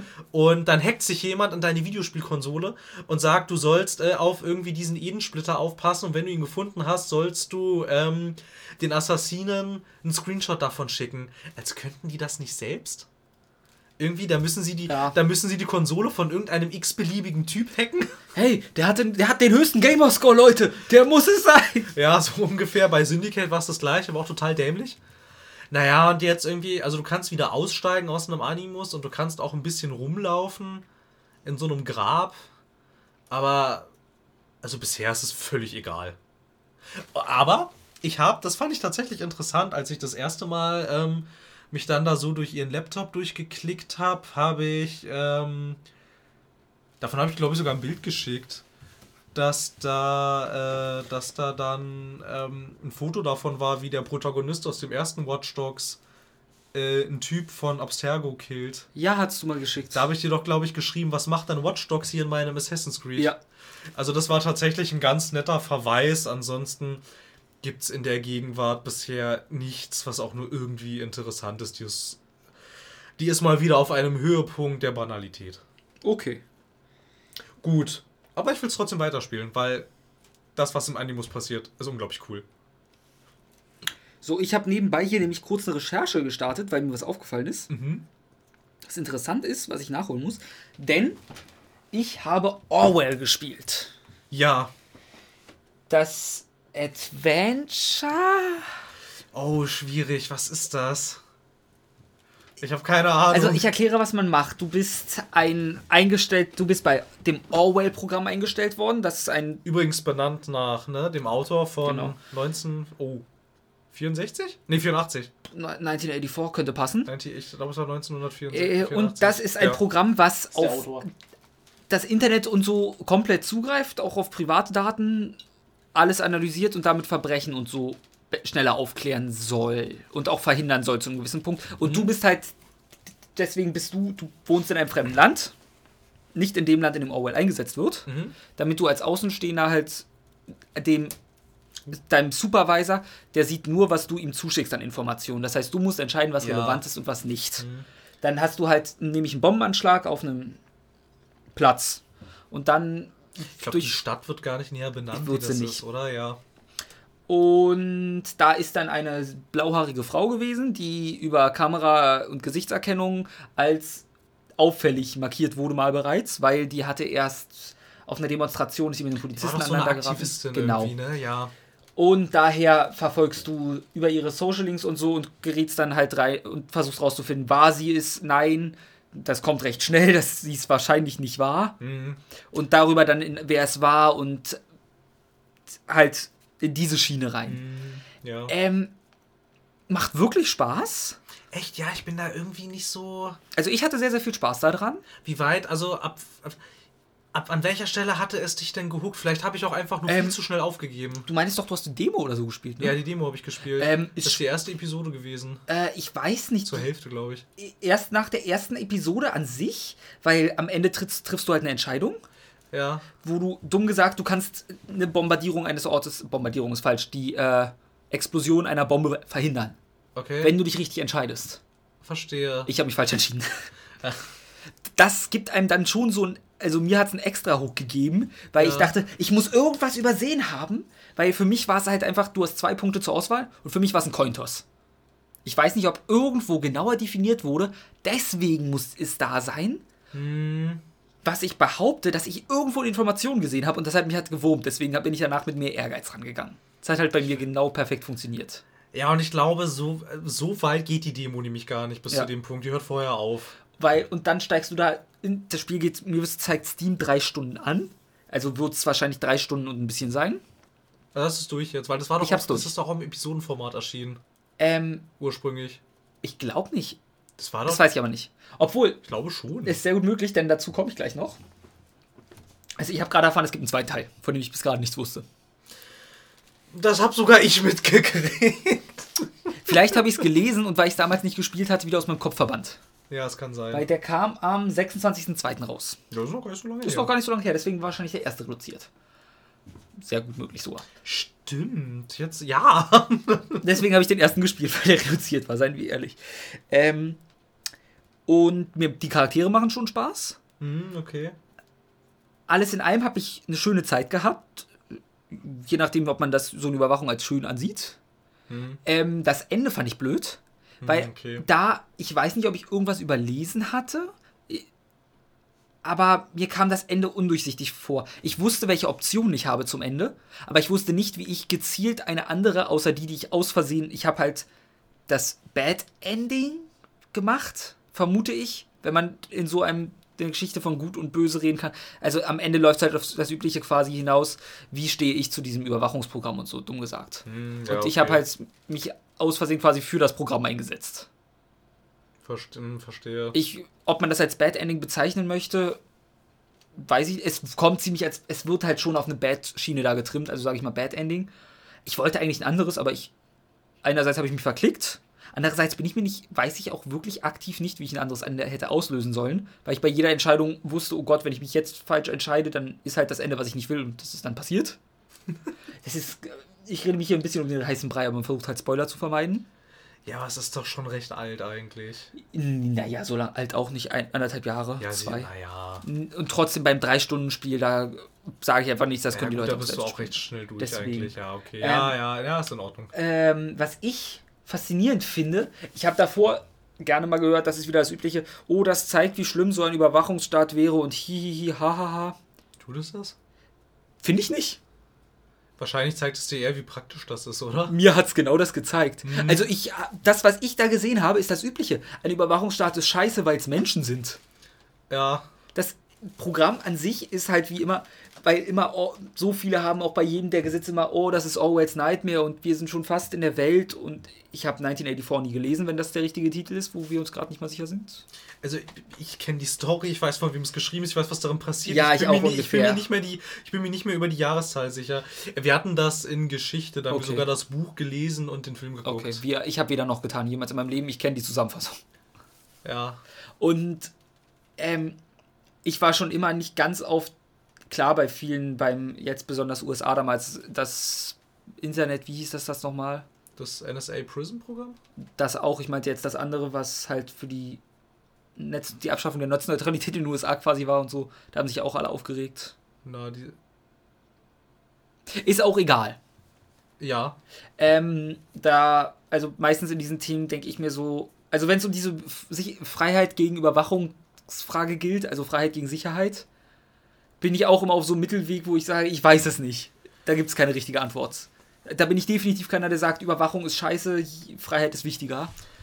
Tendenziell kann man, also ich führe dann immer gerne ins Feld, dass in Deutschland noch keine Straftat durch Videoüberwachung verhindert wurde.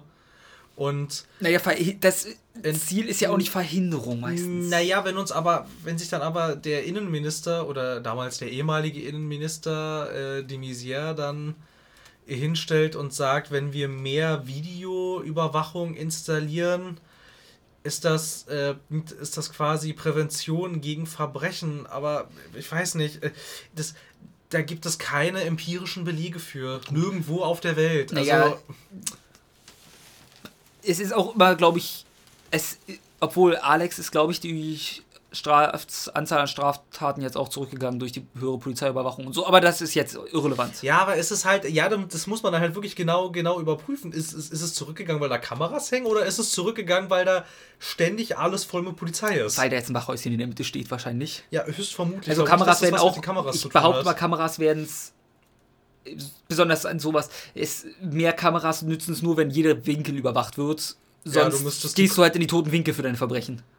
Ja, und vor allem ist es ja nur auch echt nicht schwierig, dich für Kameras Ja. unkenntlich zu machen. Und- also, äh, Also klar, da haben wir so oder so seine, hat eine Kameraüberwachung ihre Probleme, aber normalerweise stehe ich da halt immer an einem Mittelweg und man, man bin ja der Meinung, man müsste einen allgemeinen Kompromiss finden, den man nicht finden kann. ja, es ist halt wirklich, es ist sehr, sehr schwierig. Und Orwell zeigt halt auch Probleme, weil zum Beispiel die erste, die man untersucht, da kommt raus, die hat Antidepressiva genommen und das macht sie halt potenziell gleich als psychisch labil. Wenn man, die, ich glaube, die Information muss man preisgeben, ich weiß es nicht. Ich habe sie preisgegeben, dass sie antidepressiva und dann meint er gleich, oh, dann sollten wir sie mal im Auge behalten, die scheint ja psychisch nicht ganz stark zu sein. Hm, verstehe. Was, wo man jetzt einerseits sagt, also das ist wirklich sowas, hm? andererseits ganz Unrecht wird man da nicht haben. Ja, ja, ja, so halt auf der einen Seite, ja, okay, gut, was geht das irgendjemand was an? Auf der Andererseits- anderen Seite, wenn er dann halt sagt, okay, sie scheint dann psychisch nicht ganz stabil zu sein, ja, warum würde sie sonst dieses, diese Medikamente nehmen? Ja, Ja. macht schon irgendwo Sinn, aber da muss man halt auch wieder abwägen. Genau. Ist es überhaupt wichtig jetzt? Also ich bin mir auch, äh, auch vom Namen her wirkt es für mich wieder wie ein totales Anti-Überwachungsspiel, was die Probleme darst darstellen soll, wie scheiße das ist. Aber das hat mir halt wieder nicht gezeigt. Aber was halt vielleicht auch ganz interessant wäre, ich, weil- dafür habe ich jetzt nicht weit genug gespielt, wenn das Spiel selber auch durch seine Narration einfach keine Aussage darüber trifft. Ähm, es trifft die Aussage, dass die Leute, die es ausnutzen, scheiße sind. okay. Aber das ist es immer. Also ich bin Ja. ja, du bist halt nur gegen Überwachung, weil du nicht willst, dass Leute es ausnutzen können.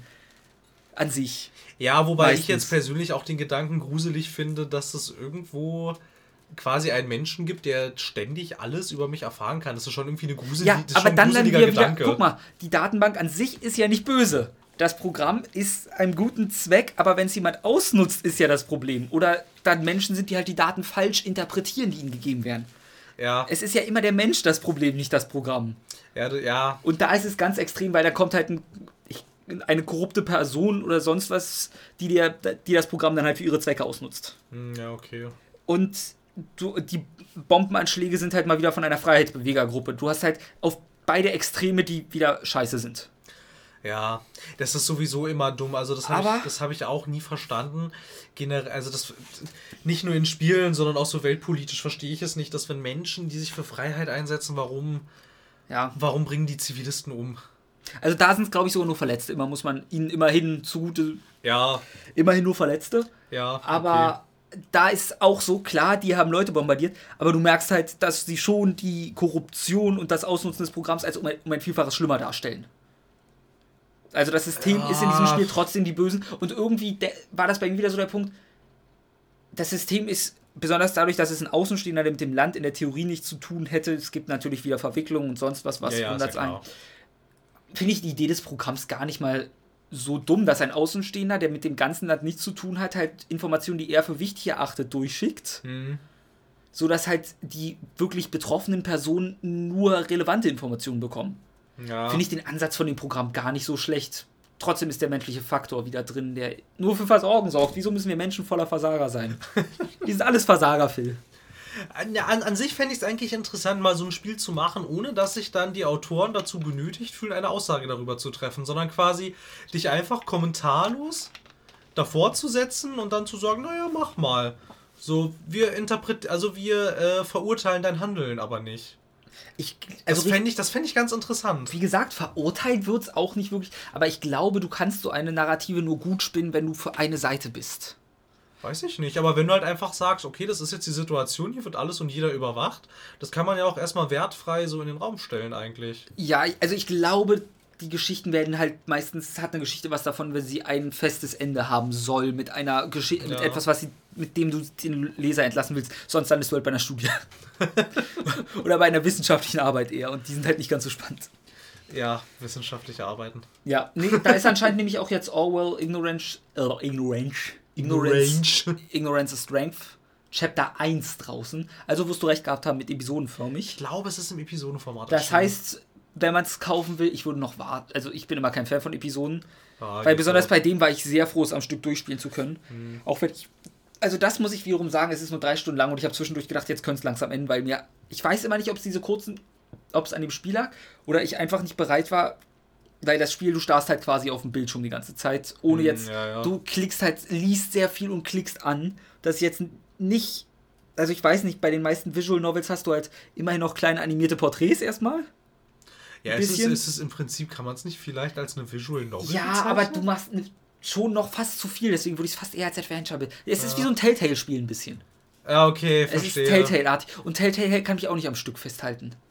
Ich bin an so ein Telltale-Problem gestoßen. Bei Telltale finde ich es allerdings auch wiederum gut, dass die in Episodenformaten erscheinen, weil am Ja. Stück macht mir das keinen Spaß, so Ja. lange. Genau, und die sind ja auch so drei, vier Stunden, oder? Nee, das ist Episode eine, eine, Nee, eine die Stunden, Episode ne? geht so zwei, drei Stunden. Nee, also das, ich sag mal vier Stunden wahrscheinlich für Orwell. Oder sagen wir drei. Kann man gut am Stück spielen, aber irgendwie, vielleicht weil ich so viel lesen musste und ich weiß nicht mal wieso, mich konnte es nicht ganz am Stück halten. Also ich habe mich da ein bisschen durchgequält gegen Ende sogar. Hm, aber weil irgendwie fehlte dann zwischendurch wieder die Motivation und trotzdem sollte man spielen, ist ein wirklich schönes Spiel. Da wurde aber auch, glaube ich, das wurde auch von der Fachpresse recht gelobt, glaube ich. Ich glaube auch, ja. Und was auch ganz interessant ist, das kommt aus Hamburg. Echt? Ja. Oh. Habe ich sogar wie ein Deutsches unterstützt. Schön. Ja. Ist ein Hamburger Studio. Fand ich auch ganz cool. Ja, vielleicht sollte ich es doch nochmal anschauen, weil ich, weil ich fand auch, als ich es damals gelesen habe, irgendwie so die ersten Previews, ich fand das super interessant und irgendwie, ach, ich weiß nicht, vielleicht sollte ich mich doch nochmal reinfuchsen, weil ich finde es auch nach wie vor, ich meine, jetzt, was auch du so, du so erzählst, irgendwie, ich hätte schon Lust, mich Ja. da nochmal ranzusetzen und dann nochmal irgendwie reinzuspielen. Auch wenn dieses Spiel wieder eins geschafft hat, einer der Freiheitskämpfer ist wieder so ein Arschloch. Ich habe den Typen gehasst. aber auch wirklich, der ist. Ich weiß nicht wieso, aber das war wieder dieser Typcharakter. Ich, ich habe so gehofft, ich kann ihn irgendwie für diese Bombings verantwortlich machen. Ich habe so gehofft, ich kann ihn einfach sagen, der war's. Doch, doch, vertrauen Sie mir, der ist schuldig. Da gab es bei so eine, so, so eine ähnliche Situation, gab es auch in dem letzten Deus Ex bei Mankind Divided. Das hatte ich ja auch, das hatte ich sogar durch. Und das ist halt auch so irgendwie, ne, also ich meine, gibt halt diese Freiheitskämpfer, die äh, augmentiert sind und die Leute, die halt sagen, gut, die Menschen mit Augmentierungen, die äh, gilt es alle auszurotten.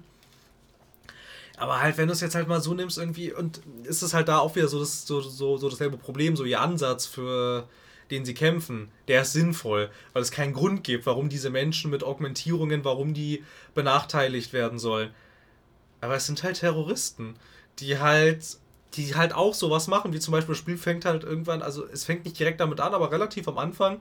Und es ist dann halt auch äh, der weitere Aufhänger für die Story, dass diese Freiheitskämpfer im Hauptbahnhof in Prag eine Bombe zünden, in, in denen unglaublich viele Zivilisten sterben, die mit diesem ganzen Konflikt überhaupt nichts zu tun haben. Und sowas tun sie halt die ganze Zeit. Aber eigentlich denke ich halt, äh, habe ich dann auch immer wieder gedacht, ja, also das, wofür ihr kämpft, macht schon Sinn, aber seid doch mal nicht so brutal. irgendwie und bringt alles um. Also das ist irgendwie so. Äh, Ja, also normalerweise ist das ja mal das. In der Theorie sollte es das Last Resort sein, das man benutzt, wenn man nicht mehr anders gehört wird, aber trotzdem ist der falsche Ansatz immer. ja, halt so bewaffneter Widerstand sollte halt eigentlich echt nur auf nur. Also wenn es wirklich. Wenn es überhaupt keine Alternative Ja. gibt dafür. Äh, ja, naja. Gut, äh, dein nächster, dein Riesen. Ja, das heiße Eisen. So, wir haben ja uns vor, auch, vor auch etlicher Zeit äh, immer mal wieder dazu geäußert zu diesem äh, Kingdom Come Deliverance. Ich glaube, wir haben einmal drüber geredet und unser Fazit war, wir haben keinen Bock auf die Scheißdiskussion, alle Seiten sind wieder blöd gewesen.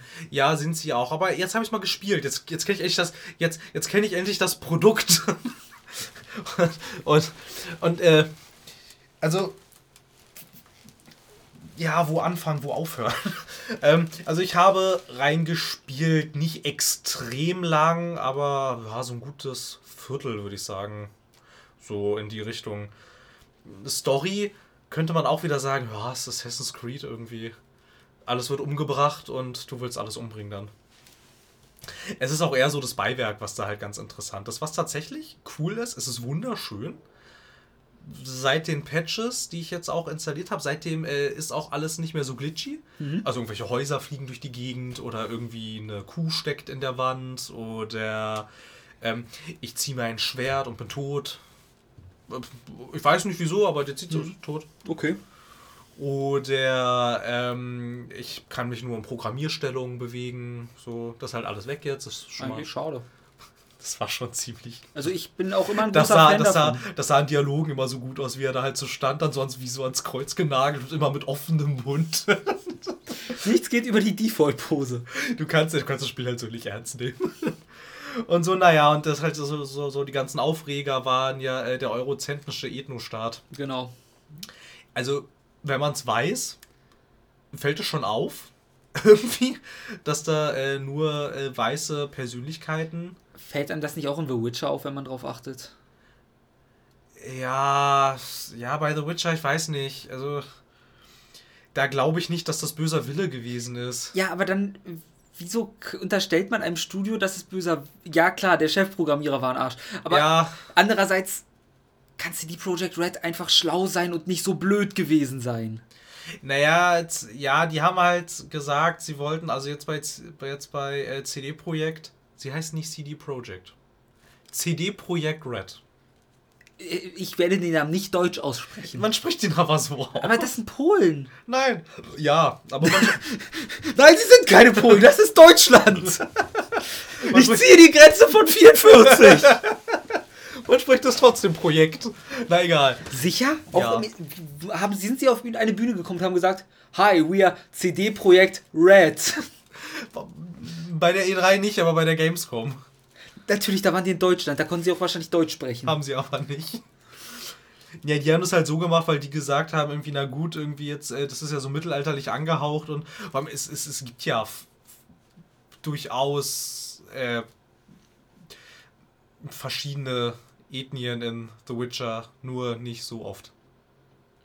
Aber gab es nicht die Geschichte, dass sie auch eigentlich keine farbigen Mitbürger zumindest in The Witcher 3 hatten? Ich habe nicht drauf geachtet, bin ich ehrlich. Ich habe keine Ja, ich Ahnung. habe jetzt auch nicht so extrem drauf geachtet, aber es gibt zum Beispiel, äh, wenn du, es gibt zum Beispiel diese, diesen DLC Heart of Stone, glaube ich. Ja, ich beziehe mich jetzt mal nur aufs Hauptspiel. Äh, Kingdom Come kann im DLC auch noch alles machen. Beim Hauptspiel, ich weiß es nicht. Da würde ich mich jetzt nicht festlegen wollen. Das, das habe ich nicht mehr in Erinnerung. Und ich muss auch ehrlich sagen, jetzt als Mensch, der da, ähm, der zwar durchaus sehr empfänglich ist für solche Diskussionen, aber von alleine nicht unbedingt drauf achtet, ohne dass es ihm jemand sagt, ist es mir jetzt, ist mir jetzt nichts in Erinnerung geblieben. Weil ich bin der Meinung, damals gab es ja extra die Geschichte, dass die einen gesagt haben, CD Projekt Red aber auch nicht. Und dann wieder die Leute, die in den Kopf geworfen haben, ja, die haben halt nicht dran gedacht. Also, ich kann mich von mir aus, man darf mich immer gerne korrigieren. Es ist aber halt auf der einen Seite schwierig, weil zum Beispiel BioWare hat das bei Dragon Age Inquisition dann gemacht, Ja. quasi, dass alles divers war. Und dann haben sich die Leute, also besonders die Fans vom ersten und zweiten Teil, darüber aufgeregt, dass auf einmal alles divers ist, so aus dem Nichts irgendwie. Ach, war im ersten auch noch keine, Farbe, keine schwarze Figur zum Beispiel bei? Nicht so wirklich. Das war schon sehr mittelalterlich alles. Also es gab durchaus, äh, wie man so schön sagt, a People of Color. Aber nicht so wie heutzutage. Also, weil mir ist es recht egal, wenn, dann soll man 50% der Bevölkerung asiatisch noch machen, wenn es Leute glücklich macht. Mir ist egal, aus welchem Land die Leute kommen oder wie die aussehen. Von mir aus, es wäre natürlich sinnvoll, wenn man in einem Fantasy-Spiel oder auch in einem Mittelalterspiel, wenn der historische Hintergrund, dass man historisch akkurat machen möchte und der historische Hintergrund es auch ist. Ich glaube, man zum Beispiel im feudalen Japan wirst du wahrscheinlich nur Japaner antreffen. Ja, es gab ja auch zum Beispiel mal dieses BioWare-Spiel Jade Empire. Ja. Das spielte, ich weiß gar nicht mehr, in China oder in Japan. Vom Namen her, das Jahr der Empire war, glaube ich, China. Ja, kann sein. Und da gibt's halt keine Weißen. Das ist alles von Chinesen. Das ist also dann, okay, wie, ich habe mich mit dem historischen Mittelalter in Europa nie auseinandergesetzt. Aber es wird wahrscheinlich auch nicht nur Weiße gegeben haben. Ich habe dann mal ein bisschen recherchiert. Das habe ich mir gedacht. Du bist ja in diese Diskussion irgendwann auch ein bisschen mehr eingestiegen als ich, der sich irgendwann gedacht hat, nee gut, ich mache Twitter zwei Tage aus und dann gucken wir nach, ob sich das Ganze beruhigt hat. Das reicht nicht. Ja, wieder. das war halt schon ein bisschen, ja, was halt echt ein bisschen blöd ist jetzt in dieser Diskussion, dass sich die, dass sich die Lager so, es ist, es ist jetzt ein Schützengraben. Ja. Eine, eine Schützengraben-Diskussion. So, die einen feuern aus der einen extremen Ecke und die anderen feuern aus der anderen extremen Ecke. Die Wahrheit liegt auch hier in der Mitte. Und die ist wahrscheinlich schon erschossen. Ja, die liegt irgendwie tot am Rand und keiner interessiert sich mehr für sie. Ja. Und die Aasgeier haben sie auch schon aufgegessen. Also was halt tatsächlich so, also was tatsächlich ähm, der Fall ist, es gab doch noch unglaublich viele Artikel auch von äh, Geschichtsforschern und Historikern, die dann ähm, für Spiele-Webseiten Artikel dazu geschrieben haben. Und die kommen auch alle häufig zu dem Punkt, klar gab es bestimmt farbige und andere Ethnien damals in Böhmen, die wirst du aber nicht so oft angetroffen haben, wie äh, du sie heutzutage in Ballungsgebieten antriffst, weil damals die Welt auch erstens war die nicht so globalisiert und zweitens haben auch im Mittelalter und du bist ja da irgendwie spielt ja 1400 irgendwas. In dieser Zeit haben die Leute haben ein Großteil der Menschen, also das war äh, das- das war sogar relativ einstimmig, was die diverse Historiker da geschrieben haben, halt haben sie auch gesagt, es gibt Überlieferungen, dass die Leute in dieser Zeit häufig nicht mal ihr Heimatdorf wirklich verlassen haben. So, alle blieben wirklich relativ sesshaft. Es war unglaublich gefährlich, weit zu reisen. Das hat man nicht gemacht, wenn es nicht unbedingt sein musste. Was halt häufig dazu geführt hat, dass alle Ethnien da geblieben sind, wo sie aufgewachsen sind. Klar gab es ganz bestimmt in Prag 1490 gab es bestimmt irgendwo farbige Leute. Es gab bestimmt auch irgendwo Chinesen vielleicht oder, oder Japaner. Was alle durch die Bank weg kritisieren, ist, dass es in Kingdom Come Deliverance, auch in den Großstädten, das weiß ich nicht, ich war noch keiner, ähm, so gar nicht vorkommt. Also hm. an, andere Ethnien finden nicht wirklich statt. Auf der anderen Seite muss man aber halt auch wieder sagen, ähm, dass die Invasionsmächte, die dann da äh, durch das Land ziehen, weil irgendwie der Grundkonflikt ist irgendwie, dass der König von Böhmen gestorben ist und sein Sohn die Nachfolge antritt. Der ist aber ein ziemlich fauler Sack und interessiert sich nicht so sehr für Regieren, sondern das wird auch äh, in dem Spiel so gesagt. Und wenn man da ein bisschen nachrecherchiert, stimmt das auch so ungefähr. Ähm, der ist halt, interessiert sich halt eher für Met und äh, vollbusige Frauen anstatt für Regieren. Muss man sagen, verständlich wahrscheinlich? Ja, also kann man schon vertreten. Und ähm, irgendwie der Adel putscht dann quasi gegen ihn und bedient sich da. Äh, äh, einer Streitmacht von den Kumanen. Wie sich dann herausstellt, in weiterer Recherche gab es diesen Volksstamm tatsächlich, das sind äh, Turkmenen gewesen. Die kommen aber zum Beispiel vor. So, also es ist jetzt auch nicht so, dass andere Ethnien komplett unter den Tisch gekehrt werden. Ein ganz interessant, das, das interessanteste Statement habe ich heute erst äh, in äh, einem äh, Podcast gehört. Die solltest du vielleicht auch mal, weil es gerade zum Thema passt, nochmal dediziert ansprechen, Phil? Ja, genau. Äh, es ist ein Format von The Pod, die Leute von Auf ein Bier und das Format heißt The Panel. Da laden sie Experten, Journalisten, Forscher, was auch immer, zur Diskussionen ein. Und da ging es halt ausschließlich um Kingdom Come Deliverance und um das ganze Tamtam drumherum. Und da war unter anderem auch ein Historiker dabei, der auch gesagt hat, wenn du ähm, historisch akkurat sein möchtest, hast du halt auch unter anderem das Problem, dass du nur auf Überlieferungen zurückgreifen kannst, die schon mal aufbereitet wurden. Und alles, was irgendwie aufbereitet wurde, stecken auch immer Interpretationen des Menschen drin, der diese Quellen aufbereitet hat. Nun ist es in diesen Quellen tatsächlich so, dass, an, dass andere Ethnien außer Weiße in Böhmen in Schriften aus dieser Zeit nicht stattfinden. Es existiert so gut wie nicht. Und dieser Mensch kam unter anderem zu dem Punkt, du musst es halt irgendwo in der Mitte sehen. Klar, es ist irgendwo schwierig, dass es gar nicht stattfindet. Außer halt vielleicht mit diesen Kumanen, wobei man da jetzt halt auch wieder sagen muss, das sind halt Barbaren, die plündern und Brandschatzen durchs Land ziehen. Kann man jetzt halt vielleicht auch, wenn man das jetzt in dem Kontext mit dem Lead-Designer sieht und seinen Äußerungen, kann man das vielleicht auch wieder äh, problematisch sehen. Allerdings ist auch mehr oder weniger überliefert, dass diese Kumanen halt tatsächlich plündern und brandschatzend durchs Land gezogen sind. Also, wenn du das jetzt quasi unter den Tisch kehren würdest, wäre es ja eigentlich auch wieder nicht richtig. Ja. Ich meine, sie haben es nun mal getan.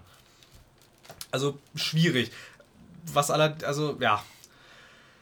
Das ist so der Mittelweg, so den man da so rausgefunden hat. So, also klar ist, also um es jetzt vielleicht noch mal ein bisschen zusammenzufassen, es stimmt nicht, dass es nur Weiße gab in Böhmen dieser Zeit. Es stimmt aber auch nicht, dass Böhmen zu dieser Zeit so divers war, wie es Berlin heute ist. Das würde ich, würde auch nie einer erwarten, hoffe ich mal. Das denke ich auch. Und was natürlich auch, und das fand ich eigentlich war aber auch ein ganz schlauer Satz, Spiele, Filme, Bücher können historisch nie akkurat sein es fehlt an hundertprozentigen Quellen und Überlieferungen, Klar. wie es wirklich war. Es kann nicht, also dieses Spiel kann nicht historisch akkurat sein. Und dann gab es auch noch mal ein paar Zitate, die einer der Moderatoren vorgetragen hat. Das hat das Spiel für sich aber auch nie beansprucht. Mhm. Das ist komplett historisch akkurat. Das, das Einzige, was jemals gesagt wurde, ist, man versucht, sich so nah wie möglich heranzuarbeiten dass dann, dass alle, dass, dass das dann auf einmal hieß, das sei das realistischste Mittelalter, was es gibt. Das war dann vom Fan gemacht. Schön. Das haben die Entwickler nie behauptet. Dann jetzt mal weg von der Diskussion. Nochmal du zu Kingdom Come als Spiel. Ja. Ja, das wollte ich eigentlich ursprünglich sagen, aber es war jetzt doch mir doch nochmal ein, ein Anliegen, das nochmal anzusprechen. Nachdem ich mich da auch, also ich meine, ich habe mich da jetzt auch reingelesen, so dann will ich auch was dazu sagen, Darfst sonst war das alles umsonst. Darfst du. Ähm, ja, ist auch wieder so ein bisschen so eine Sache wie Original Sin 2. Der Vorteil hieran ist, mir gefällt die ganze Inszenierung besser. Und es ist wirklich sehr schön. Mhm. Also es sieht wirklich richtig gut aus. Es ist wundervoll.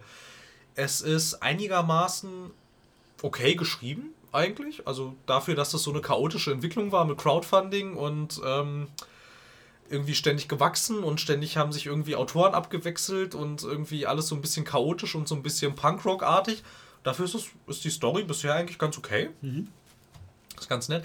Das Kampfsystem war sehr gewöhnungsbedürftig. Erstmal, weil du dich von einem actionlastigen Kampfsystem ein bisschen verabschieden musst. Das Kampfsystem ist ziemlich getrimmt auf Realismus. Am Anfang ist es echt ein bisschen undurchsichtig. Das macht es für dich zum Teil auch ein bisschen frustrierend.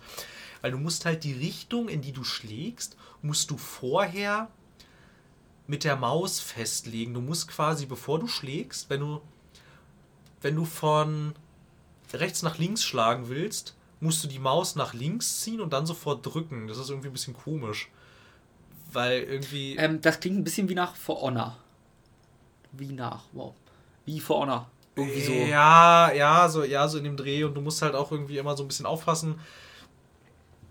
Weil du irgendwie, du kannst auch, wenn du halt schlecht bist, dann stichst du aus Versehen zu und schlägst nicht, weil du die Maus irgendwie falsch hattest. Also ja, klingt aber sinnvoll. Ich meine, zustechen ist immer eine gute. Die ist auch sinnvoll, aber es kann natürlich auch alles geblockt werden. Na gut. Was halt tatsächlich, also es, also es ist gewöhnungsbedürftig. Ich finde es jetzt nicht so unglaublich schlimm. Du hast auch die Möglichkeit, ähm, Tutorial-Dorf das sehr ausführlich zu üben, wenn du möchtest. Also einmal wird es dir gezeigt, du kannst es dann noch mal ein bisschen weiter üben, wenn du das Gefühl hast, hast das nicht so verstanden, weil du musst sehr früh im Spiel dann auch schon recht viel kämpfen. Das ebbt dann erstmal ein bisschen ab, weil, also wie halt schon angesprochen, kommt ja dann diese Invasorenstreitmacht. Und ähm, da verteidigt man sich natürlich auch ein bisschen, aber dann wird es auch erstmal wieder narrativ. Was das Spiel am Anfang auch ein bisschen schwierig macht, das hat einen unglaublich zähen Einstieg, weil du hast erstmal unglaublich viel Exploration. Du hast unglaublich viele Charaktere, die äh, Mr. Exploration auf der Stirn zu stehen haben, die dir halt erstmal alles erklären irgendwie. Ich verstehe, dass das häufig so gemacht wird, das ist am einfachsten. Wenn du quasi ähm, zum Beispiel passt das ja auch ein bisschen. So bist du das Landei, also bist wirklich ein Landei.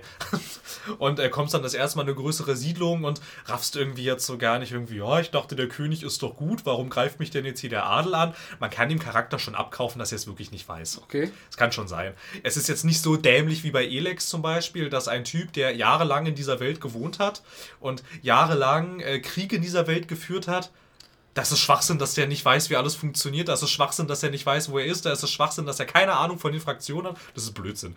Das ist hier jetzt nicht so. Das macht schon Sinn. Und dann ist es halt auch irgendwie, also es ist sehr narrativ am Anfang. Da ist ein bisschen das Problem, da ist die Narration, finde ich, nicht gut genug. Die ist so mittelmäßig irgendwie und es fängt sich dann aber auch recht schnell. Also du hast einen recht zähen Einstieg unter anderem auch zwingt es dich zum Beispiel, du fließt am Anfang. Das ist jetzt auch kein Spoiler, das passiert in den ersten 30 Minuten. Fließt du aus deinem Dorf und bist dann so quasi in so einer Fluchtsituation irgendwie und ähm, suchst dann in einer anderen Burg Zuflucht, kommst dann aber halt auf den Gedanken, du möchtest gerne deine Eltern und deine Freundin beerdigen. Weil du halt das Gefühl hast, irgendwie, ähm, da sind jetzt lauter Plünderer und Raubritter und irgendwie willst du die da nicht so im Matsch liegen lassen. Und außerdem hatte dein Vater auch nochmal den Wunsch geäußert, er würde gerne seinen Lebensabend mit seiner Frau unter der Eiche bei ihm im Garten verbringen. Und irgendwie ist es dem Charakter, dem ist es dann natürlich ein Anliegen, sie dann wenigstens unter dieser Eiche zu begraben. Und nun reitest du den Weg zuerst zur Burg und reitest ihm im Galopp. Ja. Den ganzen Weg kannst du dann zurücklaufen. Das können die nicht ernst meinen. Doch, das machen die wirklich so. Du läufst den ganzen Weg zurück. Du kannst auch. Mal so eine Frage. Kann es sein, dass du einfach ein Zelt bekommen hast, Phil? Nein, nein, ich habe ich hab auch nachgeschaut und ich hatte auch in der GameStar Preview gelesen, dass du den ganzen Weg zurückgehen musst. Du kannst einen Großteil reiten, aber ähm, du musst dann am Ende musst du aber trotzdem noch ein gutes Stück läufst du dann so, joggst du so halb so über die Landstraße äh, und. Ist das wenigstens spannend oder so? Naja. Okay. Also, also die Landschaft ist sehr schön. Ähm, was es dann Gott sei Dank aufgelockert hat, ein bisschen, du begegnest dann endlich ein paar Raubrittern. Achso, ich habe gehofft, du sagst jetzt, ja, ich habe auf meinem Pip-Boy halt einen guten Radiosender gewählt. Und dann habe ich äh, Songs über Pistol, äh, Swingin' Mamas. Also, ja, schön wäre es gewesen. Nein.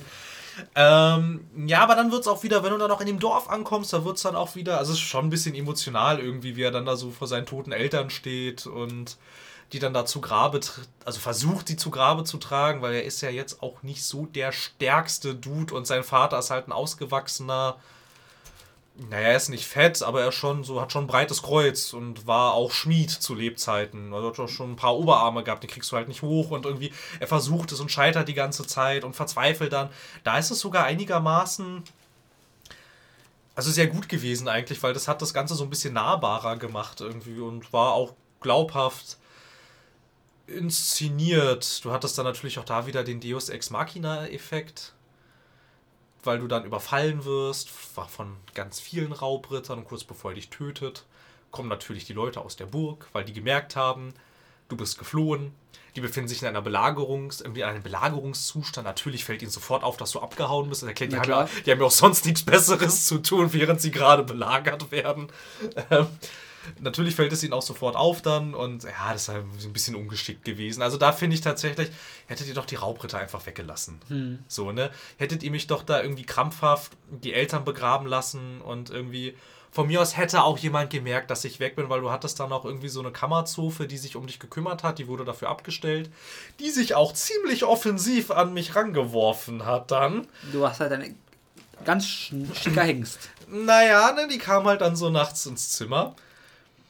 Also das passiert auch alles jetzt noch innerhalb der ersten Stunde. Ich finde immer noch nicht, dass das Du? ein harter Spoiler ist. Alles gut, wie lange Ja, geht das? Äh, du warst ja noch nicht durch. Weißt du, wie lange das circa geht? Also so irgendwie, ich glaube bei, ich glaub, bei How Long to Beat sind irgendwie so 80 Stunden oder so 70 veranschlagt. Also so rollenspielmäßig typisch eher so in dem Dreh. Naja, ne, und dann setzt sie sich da so hin, nimmt deine Hand und erzählt ihr halt irgendwie, dass sie schon so lange allein ist, weil ihr Mann ist ja jetzt auch schon so alt und ein bisschen senil. Und ach, ich hab's so schwer. Und dann guckt sie wieder ins Gesicht. Du bist aber auch ein stattlicher Bursche. Und ich dachte dann auch so, hoho, okay. Ich habe zwar gerade meine Liebste verloren, die ich eigentlich heiraten wollte, aber erzähl mir mehr, wie gut ich aussehe. ähm, ja. Ja, na gut. Also da habe ich auf jeden Fall sehr großes Interesse, das weiterzuspielen, weil obwohl es Okay. so bereinigt ist von jedem Fantasy-Setting, ich mag Fantasy-Settings eigentlich sehr gerne, ähm, ist irgendwie cool. Ich weiß nicht. Ähm, es ist faszinierend irgendwie. So mal so, eine Frage. Also, Und du kannst Sex haben. das ist- erwarte ich inzwischen in jedem Rollenspiel. Ja, ist irgendwie Standard. Das, Irgendwie hat das BioWare mal erfunden, seitdem macht es jeder. genau, BioWare hat Sex erfunden, Phil. In Rollenspielen. Nein, nein, insgesamt. ähm, mich interessiert Fantasy nicht und mich interessiert das europäische Mittelalter nicht. Dann ist das nichts. Okay. Ich weiß nicht, wieso das europäische Mittelalter war mir schon immer egal. Also, Also- als Kind natürlich nicht. Aber äh, Fantasy geht mir am Arsch vorbei. Ich bin halt ein Sci-Fi-Mensch, wenn das zur Diskussion. Eigentlich Steampunk. Ja, es gibt so wenig richtige Steampunk-Spiele Steampunk. irgendwie. Das stimmt schon. Ja.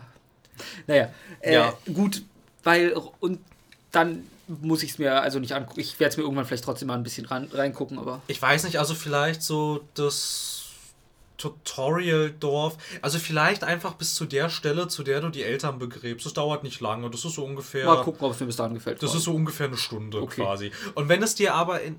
Weil da stellt es, naja, alles etabliert es nicht, aber ein Großteil. okay, leih ich mir mal von dir aus das Spiel anders gesagt. Und so, ja, einfach, ja, mal gucken, weil es ist, es ist, es ist schon sehr speziell, auch, was das angeht irgendwie, ne? Also wenn du, wenn du überhaupt nicht zugänglich bist für das, für das ganze Thema, dann so ist ja nicht, aber ich würde halt niemals sagen, oh Junge, ein Mittelalterspiel.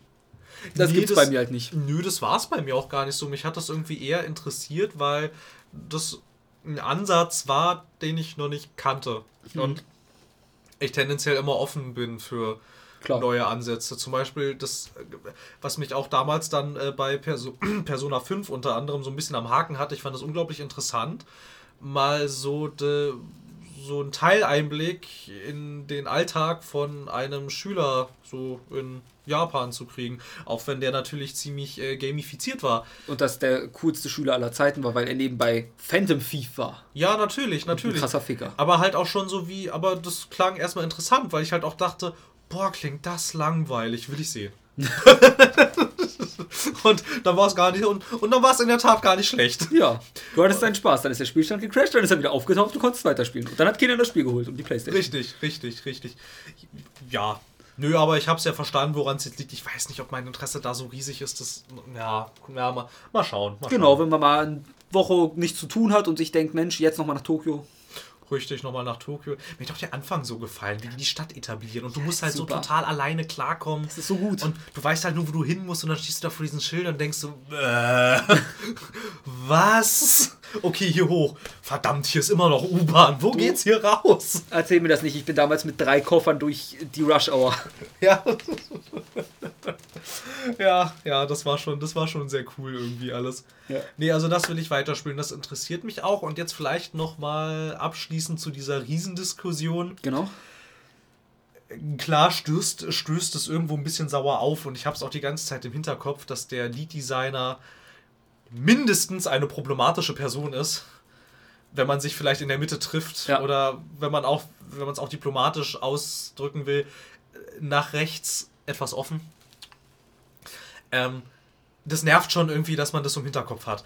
Aber, also ich meine, der hat jetzt kein Kind vergewaltigt, der hat jetzt niemanden umgebracht Ähm. und er ist jetzt auch nicht mit rechtem Arm erhoben über die Gamescom marschiert und ich kann es recht losgelöst davon betrachten. Wir Erstmal. müssen bitte dazu sagen, Disclaimer, wir berichten von Verbrechen, von denen wir, die gerichtlich noch nicht erfasst sind.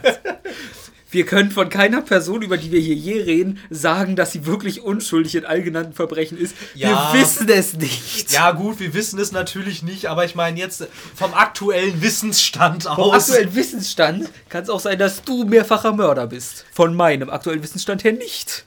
Aber ich kann es nicht ausschließen. Deswegen werde ich mich immer, wenn du ein Messer in der Hand hast, auch zur Sicherheit ein Messer in der Hand haben. Nur aus Sicherheitsgründen. Aber ich meine, ich mein, kennst du mich nicht lange genug, dass, dass du weißt, dass ich finde, Gewalt ist nicht unbedingt eine Lösung? Hast du Dexter mal gesehen? eine Folge? Ich nie, aber der Typ ist was. Schön, dass du eine Serie anführst, die du nicht gesehen hast. Danke. Gerne, top. Die ist das erste Beispiel, was ich im Kopf hatte. Gut. Ja, stimmt, ein Massenmörder, und da, wart, da erwartet man das auch nicht unbedingt, glaube ich. Ich weiß es nicht. Ich auch nicht. Ich kenne wahrscheinlich keinen. Also, Zwinker, Zwinker, Phil. was soll denn das? Ich habe dir nie einen Anlass dazu gegeben, das zu glauben. Ja, deswegen misstraue ich dir ja noch. Du weißt, stille Gewässer münden tief. Ja, ja, ich weiß, ich weiß. Bei and a Half Man hieß es auch mal, die Leisen sind immer die Perversen, aber so leise bin ich gar nicht. Nee, das habe ich. Nee. Du habe meintest, du meintest heute in der Uni, es ist so lange still, bis mindestens einer von uns den Gang lang läuft. Ja, ist auch wahr gewesen. Gut, dann kommen wir zu meinem letzten Spiel. Ja. Etwas, was ich. Ich weiß nicht wieso, aber manchmal kriege ich die tollen Spiele nicht mit, die rausgekommen sind. Das nicht raufgeklickt, das weiß ich es nicht. Moment. Da. Ah, okay. Finding Paradise. Ja. Das letztes Jahr rauskam, ich irgendwie nicht auf dem Schirm hatte, weil es bei keinem in der besten Liste war, den ich gesehen hatte. Und irgendwie den Release, ich habe auch kein Review oder so mitbekommen. Vielleicht war ich da im Urlaub und dadurch sind die ganzen. Ich behaupte einfach mal, ich hatte da mal wieder so eine Woche, wo ich das Internet aus hatte. Oh, wie geht das denn bei Ähm, dir? ich fahre in Urlaub mit meiner Freundin. Aber man hat doch EU-Roaming. Ja, aber dann ist, will sie halt die Zeit haben und nicht mein Handy. Ach so, verstehe. Krass. Ist, dann bin ich immer recht abgekapselt von der Welt. Weil eigentlich wirkt es immer so, als, also, also sobald du zu Hause bist, irgendwie stöpselst du dir ein LAN-Kabel in die Vene. Das stimmt auch. Das kann, kann man so vermuten, ja, es ist auch nicht ganz falsch. Außer wenn ich, das ist das Lustige, außer wenn ich wirklich frei habe, dann bleibt auch Twitter bei mir meistens aus, wenn ich so eine Woche Urlaub habe. Krass. Dann informiere ich mich einfach nicht. Mensch. Ich habe auch nicht das, das ist, wenn ich nicht in der Uni oder so bin, habe ich nicht das Verlangen, mich über Weltgeschehen oder sonst was zu informieren. Wobei man auch sagen muss, also ich mache das auch nicht so intensiv, wenn ich wirklich richtig weg bin. Ähm, weil irgendwie auch, also ich weiß nicht, in der Uni habe ich irgendwie immer das Gefühl, es könnte immer sein, dass irgendwas angesprochen wird von Dozenten, was in letzter Zeit passiert ist und ich weiß es nicht. Und dann nervt es mich, dass über Sachen geredet wird, äh, von denen ich nicht weiß, von denen ich nicht weiß, was geschehen ist. Aber ansonsten, ja, ich meine, es interessiert mich auch so eigentlich. Aber ja, wenn ich so drüber nachdenke, so intensiv verfolge ich das Weltgeschehen im Urlaub eigentlich auch nicht. Nee, ich bin, glaube ich, einfach ganz gut da drin, meine Freizeit, also wenn ich wirklich frei habe, zu sagen, ja, das ist mein Kater, der gerade frisst. Ach so. Das hört okay. man auf der Aufnahme nicht. Also ihr seid alle verwirrt. Ein weiterer Beweis, dass wir nebeneinander sitzen. Oder ja. voreinander in diesem Fall. Nee, ähm, dann jedenfalls zu Finding Paradise. Ich habe Tuve Moon damals ja schon gespielt und für großartig befunden. Hm. Größtes Problem bei diesen Spielen, sie sind halt mit dem unserem allerbesten Freund, dem RPG Maker, gemacht worden. Jawohl. Sie sehen dementsprechend aus. besonders aus. Äh, ja, nennen wir es besonders. Es sind keine hübschen Spiele, würde ich sagen. Der Soundtrack ist gut. Mhm. Die Gesch also besonders in To the Moon habe ich es nicht so festgestellt, aber in Finding Paradise gegen Ende hätte man entschlacken können, sogar. Mhm, mh, die Geschichte verstehe. an sich hatte ich super viel Freude dran. Ich konnte sie voraussehen. Mhm. Ab der Hälfte oder so wusste ich, was jetzt wahrscheinlich Sache sein wird. Aber das stört nicht, finde ich. Weil ob so ist, weiß man nicht, bis es angesprochen wird halt. Und ich hatte auch das Gefühl, die Charaktere waren vor mir schon auf dem richtigen Trichter. Ich habe sie dann nur irgendwann überholt mit meinem Gedankengängen wieder, weil ich irgendwann einfach mich anstrengen musste und dann einfach mal gedacht habe. Selten, aber manchmal tue ich das. Oh. Nee, ähm, dann fassen wir es mal zusammen. To the Moon und Finding Paradise spielt man zwei Doktoren, die bei, ich glaube, die Firma heißt Sigmund Corp oder so arbeiten. Sigmund? Ich, ich glaube, irgendwas mit Sieg war der Name. Na. Wissen wir ja. Hoffen wir mal, dass es nicht weitergeht wie mit unserem Arbeitsminister. Genau.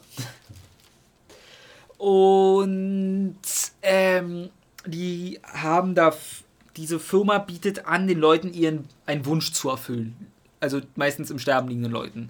Ach, ich erinnere mich jetzt wieder. Genau, du reist nämlich in die Köpfe der Menschen und also die sagen dir halt vorher, zum Beispiel im ersten, war der Wunsch der Person, sie möchte zum Mond geflogen sein.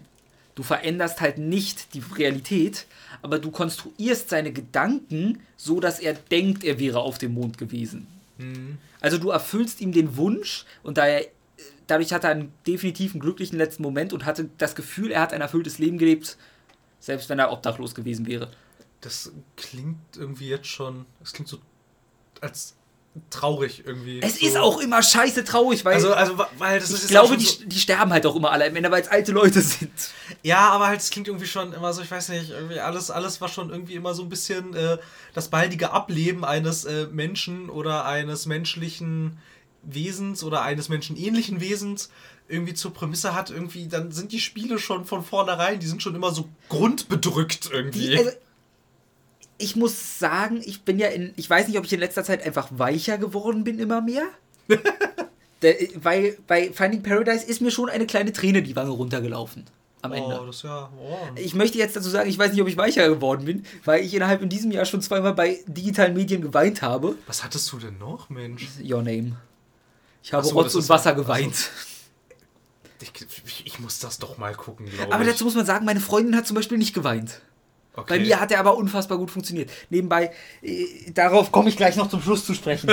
Ist besser, bevor ich hier komplett fanboye.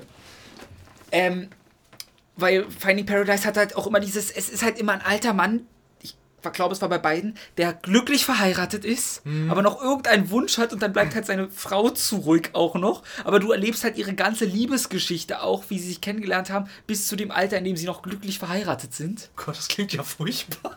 Ja, besonders oh in Finding Paradise ist halt sein Wunsch, er möchte glücklich sein.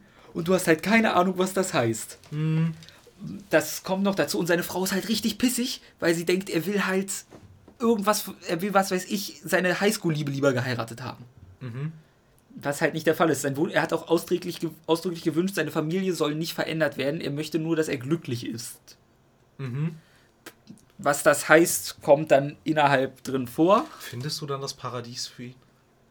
Ja. Heißt das so? Ja, also bisher in den, obwohl, dazu muss man sagen, Finding Paradise würde ich als gutes Ende ha hatten, nettes, also ein gutes Ende im Sinne von für den, für den alten Mann gut? Mhm. Wahrscheinlich. Es wird nicht genau gesagt, weil es kommt zu Komplikationen. Mhm. Und daher bin ich mir nicht ganz sicher. Dazu muss man auch sagen, bei To the Moon ist es, glaube ich, gut gegangen.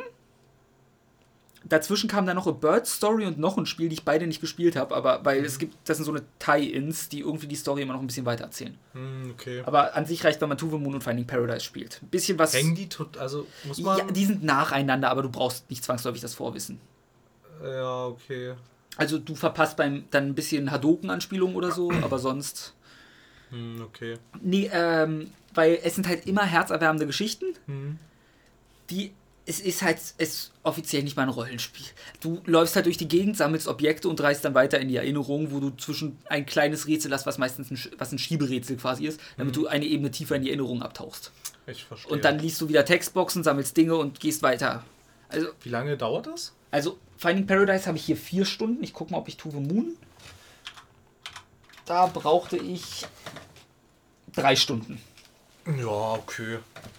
Und beide fand ich wirklich, wirklich schön. Ja, ich habe das auch schon öfter gehört, irgendwie das To the Moon, so Ja, unglaublich. Soll ich mir das mal aus deiner Steam-Bibliothek holen? unbedingt. Ja, also wirklich? dann fang mal mit Okay. äh, To the Moon an, weil da bin ich mir nicht mehr sicher. Nebenbei Sigmund Korp heißt sie. Okay. Weil da gibt es auch die beiden Mini-Sodes, sehe ich gerade, also DLC für, die ich leider nicht besitze. Mhm. Ähm, genau. Und du, also an sich erzählst du nochmal so eine Rahmenhandlung, halt mal die übliche Beziehung von den beiden Doktoren, weil der eine, also die eine ist, glaube ich, Doktorin Psychologie oder so, der andere ist halt für diese, ist äh, eher in, ist Ingenieur und für die Maschine zuständig. Mhm. Die Chemie von denen ist noch ganz nett, weil, und dann begleiten sie halt immer diese, das Leben der Person. Und es ist einfach, ich finde das, es ist eine unfassbar herzerwärmende Geschichte, auch immer vom guten Moment. Ich muss den Namen nachlesen. Äh, scheiße. Moment, gebt mir eine Sekunde. Hier. Ähm, es ist von Freebird Games und der Schreiber heißt Kangao. Mhm. Vermute mal Koreaner vom Namen her oder sowas. Keine Ich Ahnung. weiß es aber nicht. Vielleicht hat auch nur Korea. Der Name klingt für mich koreanisch, könnte auch nur einfach vom Namen her so sein. Und der ist dann US-Amerikaner. Und ja, kost, die kosten halt wirklich nicht viel. Und die sind wundervolle Geschichten. Die, der Soundtrack ist auch immer schön, muss man noch dazu sagen.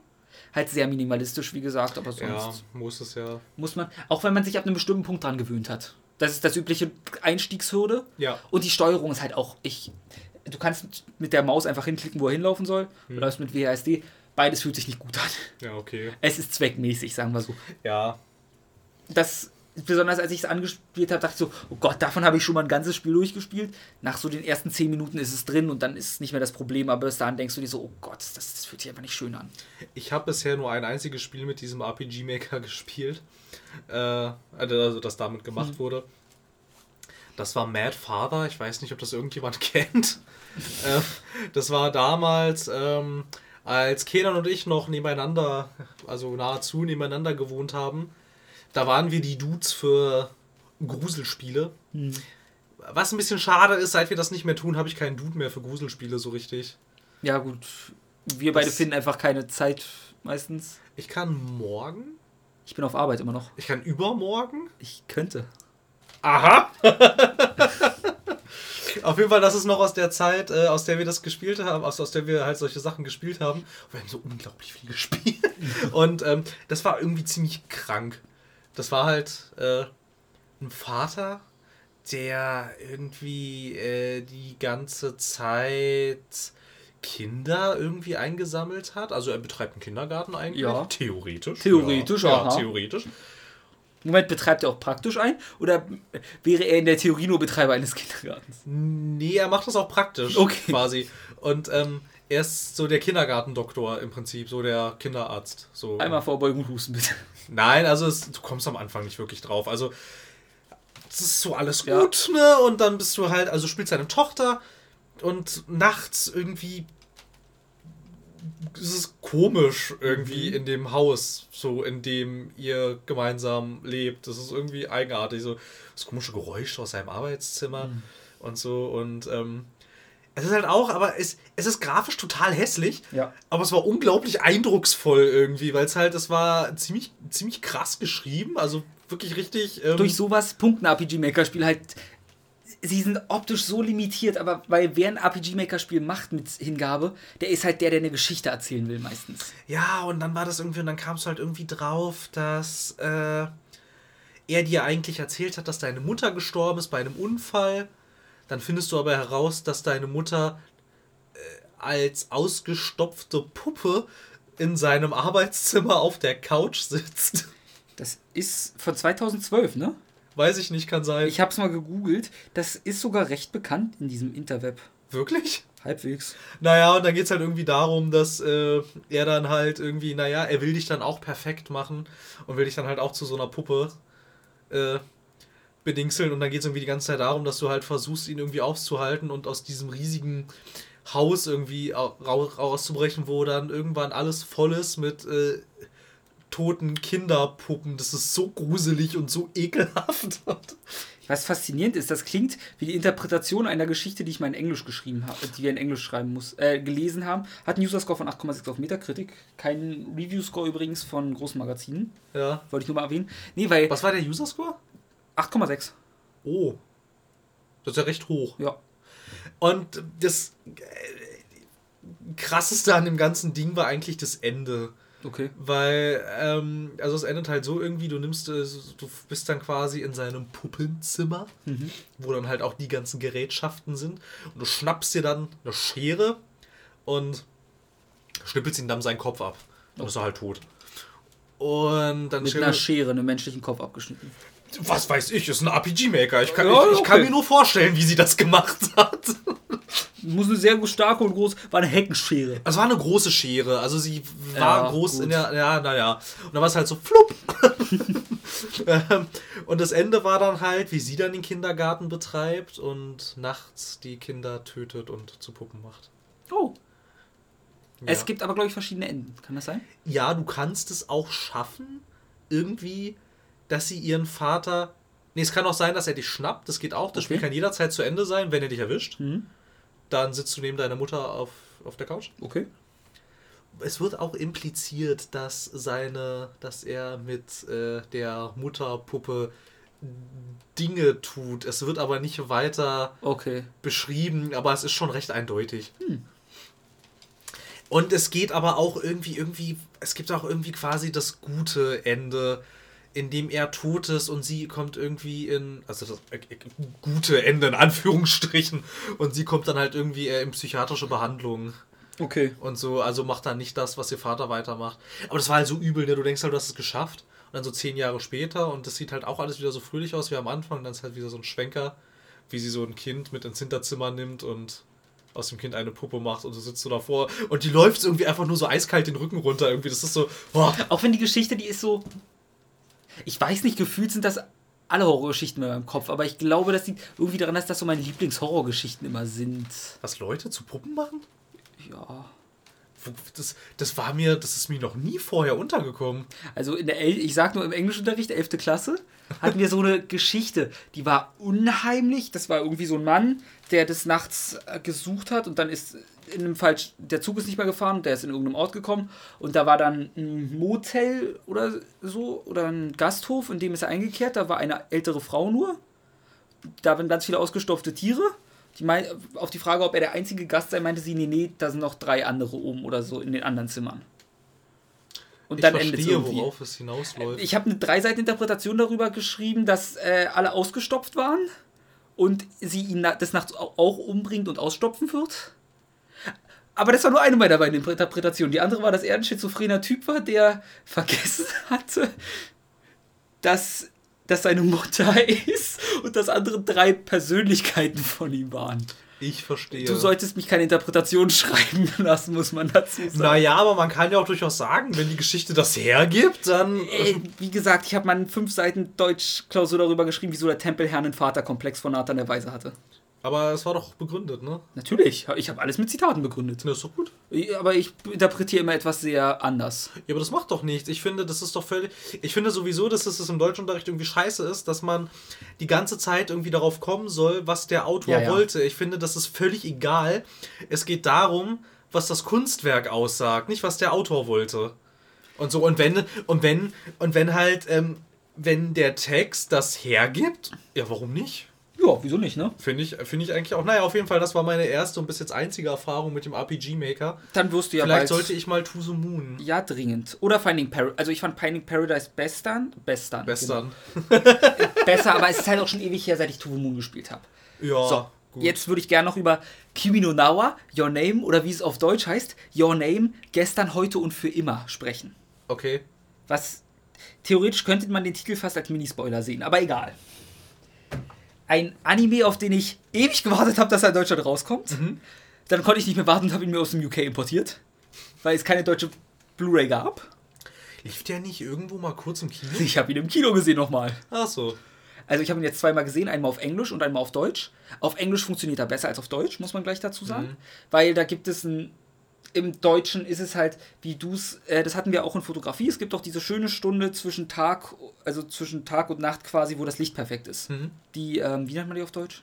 Ist das nicht die goldene Stunde? Die goldene Stunde oder so, genau. Ich glaube, es heißt Und- so prätentiös. Ja, im Englischen nennt man sie anscheinend auch Magic Hour. Okay. Und das passt halt dann, weil, weil natürlich passiert etwas irgendwann im Film. Aber das ist ein Konzept, was vorher schon eingeführt wird, das zumindest es wird erwähnt und ein, zwei Mal vorher genug erwähnt, dass man versteht, das wird wahrscheinlich mal wichtig werden. Im Deutschen ist es halt, da sagen sie nicht Magic Hour, da ist es dann halt wirklich quasi die goldene Stunde. Mhm. Und dann passieren halt magische Dinge quasi. Und deswegen, das hat im Englischen viel, viel besser funktioniert, nur um es schon mal zu erwähnen. Ja, ja, aber gut, aber ich glaube, wobei, wenn du den Begriff kennst, dann. Ja, aber wenn halt, es ist halt, im Englischen funktioniert es vom Wort einfach besser. Ja, da stimmt war ich mit das der deutschen Das impliziert es Da mehr, war ich von der ja. deutschen Lokalisation einfach sehr enttäuscht. Plus die englischen Synchronsprecher waren besser, aber mein Gott, das ist immer so. Ja, ich glaube, das dürfte inzwischen Ähm, keinen mehr überraschen. Nämlich der Film ist von äh, Shinkoto Makoto Shinkai heißt er, glaube ich. Ja, der, genau. Kennt man vielleicht von Garden of Words. Den habe ich irgendwann sicher mal erwähnt. Wunderschöner Film. Auch Kimi no Nawa. Wunderschöner Film. Also die sind wirklich optisch großartig. Ähm, geschichtlich ist es halt die Geschichte zweier Personen. Mhm. von. Ich lese gerade den Manga, den ich mir frisch gekauft habe und kriege die Namen nicht mehr auf die Reihe. Von einem Jungen und einem Mädchen, Mhm. die die Körper tauschen. Mhm. Also random ein, zweimal die Woche, ich glaube zwei bis dreimal die Woche, sind sie einfach im Körper des anderen, Mhm. erleben einen Tag und wachen dann wieder in ihrem normalen Körper auf, aber vergessen nach und nach, dass sie überhaupt jemals getauscht haben. Aber weil sie so wissen, dass irgendwas nicht stimmt, sie hinterlassen sich halt immer Nachrichten in Notizbüchern und sowas, wie passiert ist. Und lernen sich halt dadurch kennen und dadurch entwickelt sich so eine Liebesgeschichte zwischen ihnen. Aber sie kennen sich eigentlich nicht. Sie haben sich nie getroffen. Ach sie so, leben okay, halt nur das verstehe. Leben des anderen und kommunizieren durch Nachrichten. Beispielsweise, äh, ich war gestern essen, dann war ich noch auf Arbeit, mit dem und dem habe ich mich getroffen. Ja, okay, verstehe. Also, das ist halt so Liebesgeschichte von zwei Personen, die sich nie wirklich getroffen haben. Aha. Und auch an sich nicht wirklich an die andere Person erinnern, bis auf die Notizen. Okay. Weil, wie gesagt, dass sie überhaupt den Körper getauscht haben, vergessen sie immer sofort, recht schnell wieder. Nur die Notizen bleiben am nächsten Tag. Hm. Oder insgesamt länger. Und das ist, klingt nach einer Standard-Romance-Geschichte, wie man sie auch gerne mal in einem Hollywood-Film schon hatte. Ja. Mit einem leichten Twist. Und dann, das ist das erste Drittel des Films. Mhm. Dann kommt das zweite Drittel, was das Ganze auf den Kopf stellt. Mhm. Und das dritte Drittel, was nur noch dann. Ich, das Problem ist, ich weiß immer nicht, bis wo man als, am Ende des ersten Band, wenn man vom Manga ausgeht, am Ende des ersten Bandes äh, wirklich merkst du so, dass das nicht die ganze Prämisse war.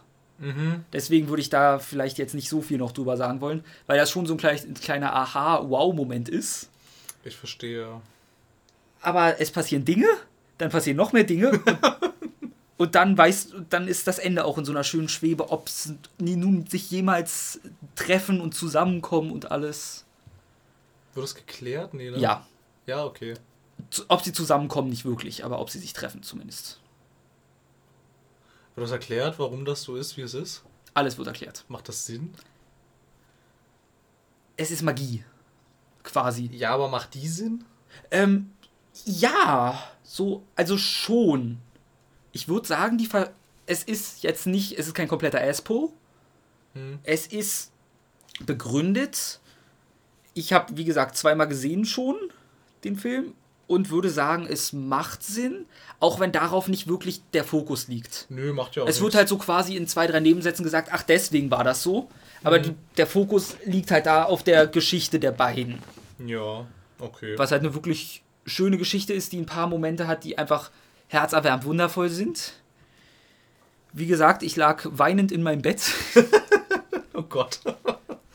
oh je. peinlich berührt, weil das das erste Mal, man muss bedenken, ich bin mit meiner Freundin dreieinhalb Jahre zusammen. Das war das erste Mal in unserer gesamten Beziehung, dass sie mich hat weinen sehen. Tatsächlich. Ja, Huiuiui. also sehr unangenehm für alle Beteiligten. Naja, mein Gott. Ja, Das macht doch nichts. im Kino habe ich extra vorher lange nichts getrunken, weil ich nicht im Kino weinen wollte. Hm. Man nimmt, ma- macht ja Vorsichtsmaßnahmen. Ja, natürlich. Man will ja nicht der Vollidiot sein, der weinend aus einem Anime kommt. Ich weiß gar nicht, ob ich schon mal jemals bei irgendeinem Film. Ich kann dir sagen, ich vorher nicht. Bitte? Ich vorher nicht. Ich kann. Oh, ich Aber weiß nicht. Ich weiß auch nicht, wieso der Film hatte einfach bei mir funktioniert. Ich kann die, ich kann dir sagen, die Animationen sind wundervoll. Also insgesamt die Bildsprache. Ich fand die Musik super. Hm. Aber ich glaube, weil das am besten fand ich, wie es im Kotaku-Artikel beschrieben wurde, der Film vermittelt dir halt ein Gefühl von Longing und zwar im Sinne von, ähm, dass du etwas willst, von dem du nicht wirklich weißt, was es ist. Wenn du verstehst, wie ich meine. Ja, das, ja. Kennt, das kennt so gut wie jeder ja. Man hat das Gefühl, einem fehlt was, aber man kann diese Lücke nicht wirklich füllen. Hm. Und dieser Film vermittelt dieses Gefühl wundervoll, weil sie halt nicht wirklich den anderen kennen und von ihm wissen und so. Ja, ich verstehe. Hm. Und das erfüllt er halt wundervoll, plus eine wirklich schön geschriebene Romanze natürlich außenrum. Die ein, zwei Momente hat, wo ich sage, da ergibt die Geschichte keinen Sinn. Ich weiß einen Moment, da ergibt sie keinen Sinn. Okay. Aber da muss man halt leider durch. Ja, naja. Hätte man den einen Twist weggelassen, hätte sie Sinn ergeben, aber der Twist macht es halt zu einer besseren Geschichte wiederum. Ja, schwierig, ne? Ja. Aber ich sag mal so, wenn mich ein Film dazu kriegt, ihn zweimal zu gucken, mir den Manga zu kaufen, dann ihn noch ein drittes Mal auf Japanisch gucken zu wollen und am, ich am Überlegen bin, danach mir nochmal die Light Novel zu gucken, um es als Buchversion nochmal zu lesen, muss er was richtig gemacht haben. Scheint was. äh, Oder er hat bei mir irgendeinen Fanatismus ausgelöst. Das ist auch eine Möglichkeit. Naja. Ja, vielleicht doch mal, ich weiß nicht. Ich habe auch nur Gutes gehört. Ja, der wird Wobei er auch leider in den Mainstream-Medien ist, hat, äh, hat er kaum eine Plattform gefunden. natürlich nicht ist. Aber es war ja, man muss bei dem. Aber ich habe sogar, also aufmerksam geworden bin ich auf den Film über einen Spiegel Online-Artikel. oh, Ja. und ich habe einen Mückenstich. Gut. Was, wo kommt der denn her? Keine Ahnung, ich muss Mücken in meinem Zimmer haben anscheinend. Oh Gott, Die- ich muss die- gehen. Ja, äh, fliehe! nee, äh, man muss dazu sagen, der wurde ja auch verlängert. Der sollte erst nur einen Tag, zwei Tage spielen und wurde auf den dritten und vierten Tag, glaube ich, sogar verlängert, weil Hm. das Kino war rappelvoll. Ah, okay, verstehe. Hm. Weil halt, der lief, als ich in Japan war, war vor zweieinhalb Jahren. Hm. Das heißt, vor. Und da im Herbst vor zweieinhalb Jahren, also sagen wir im Herbst vor zwei Jahren, lief der Film an in den japanischen Kinos. Wir haben ihn Okay. diesen Februar bekommen. Das hat echt lange gedauert. Ja.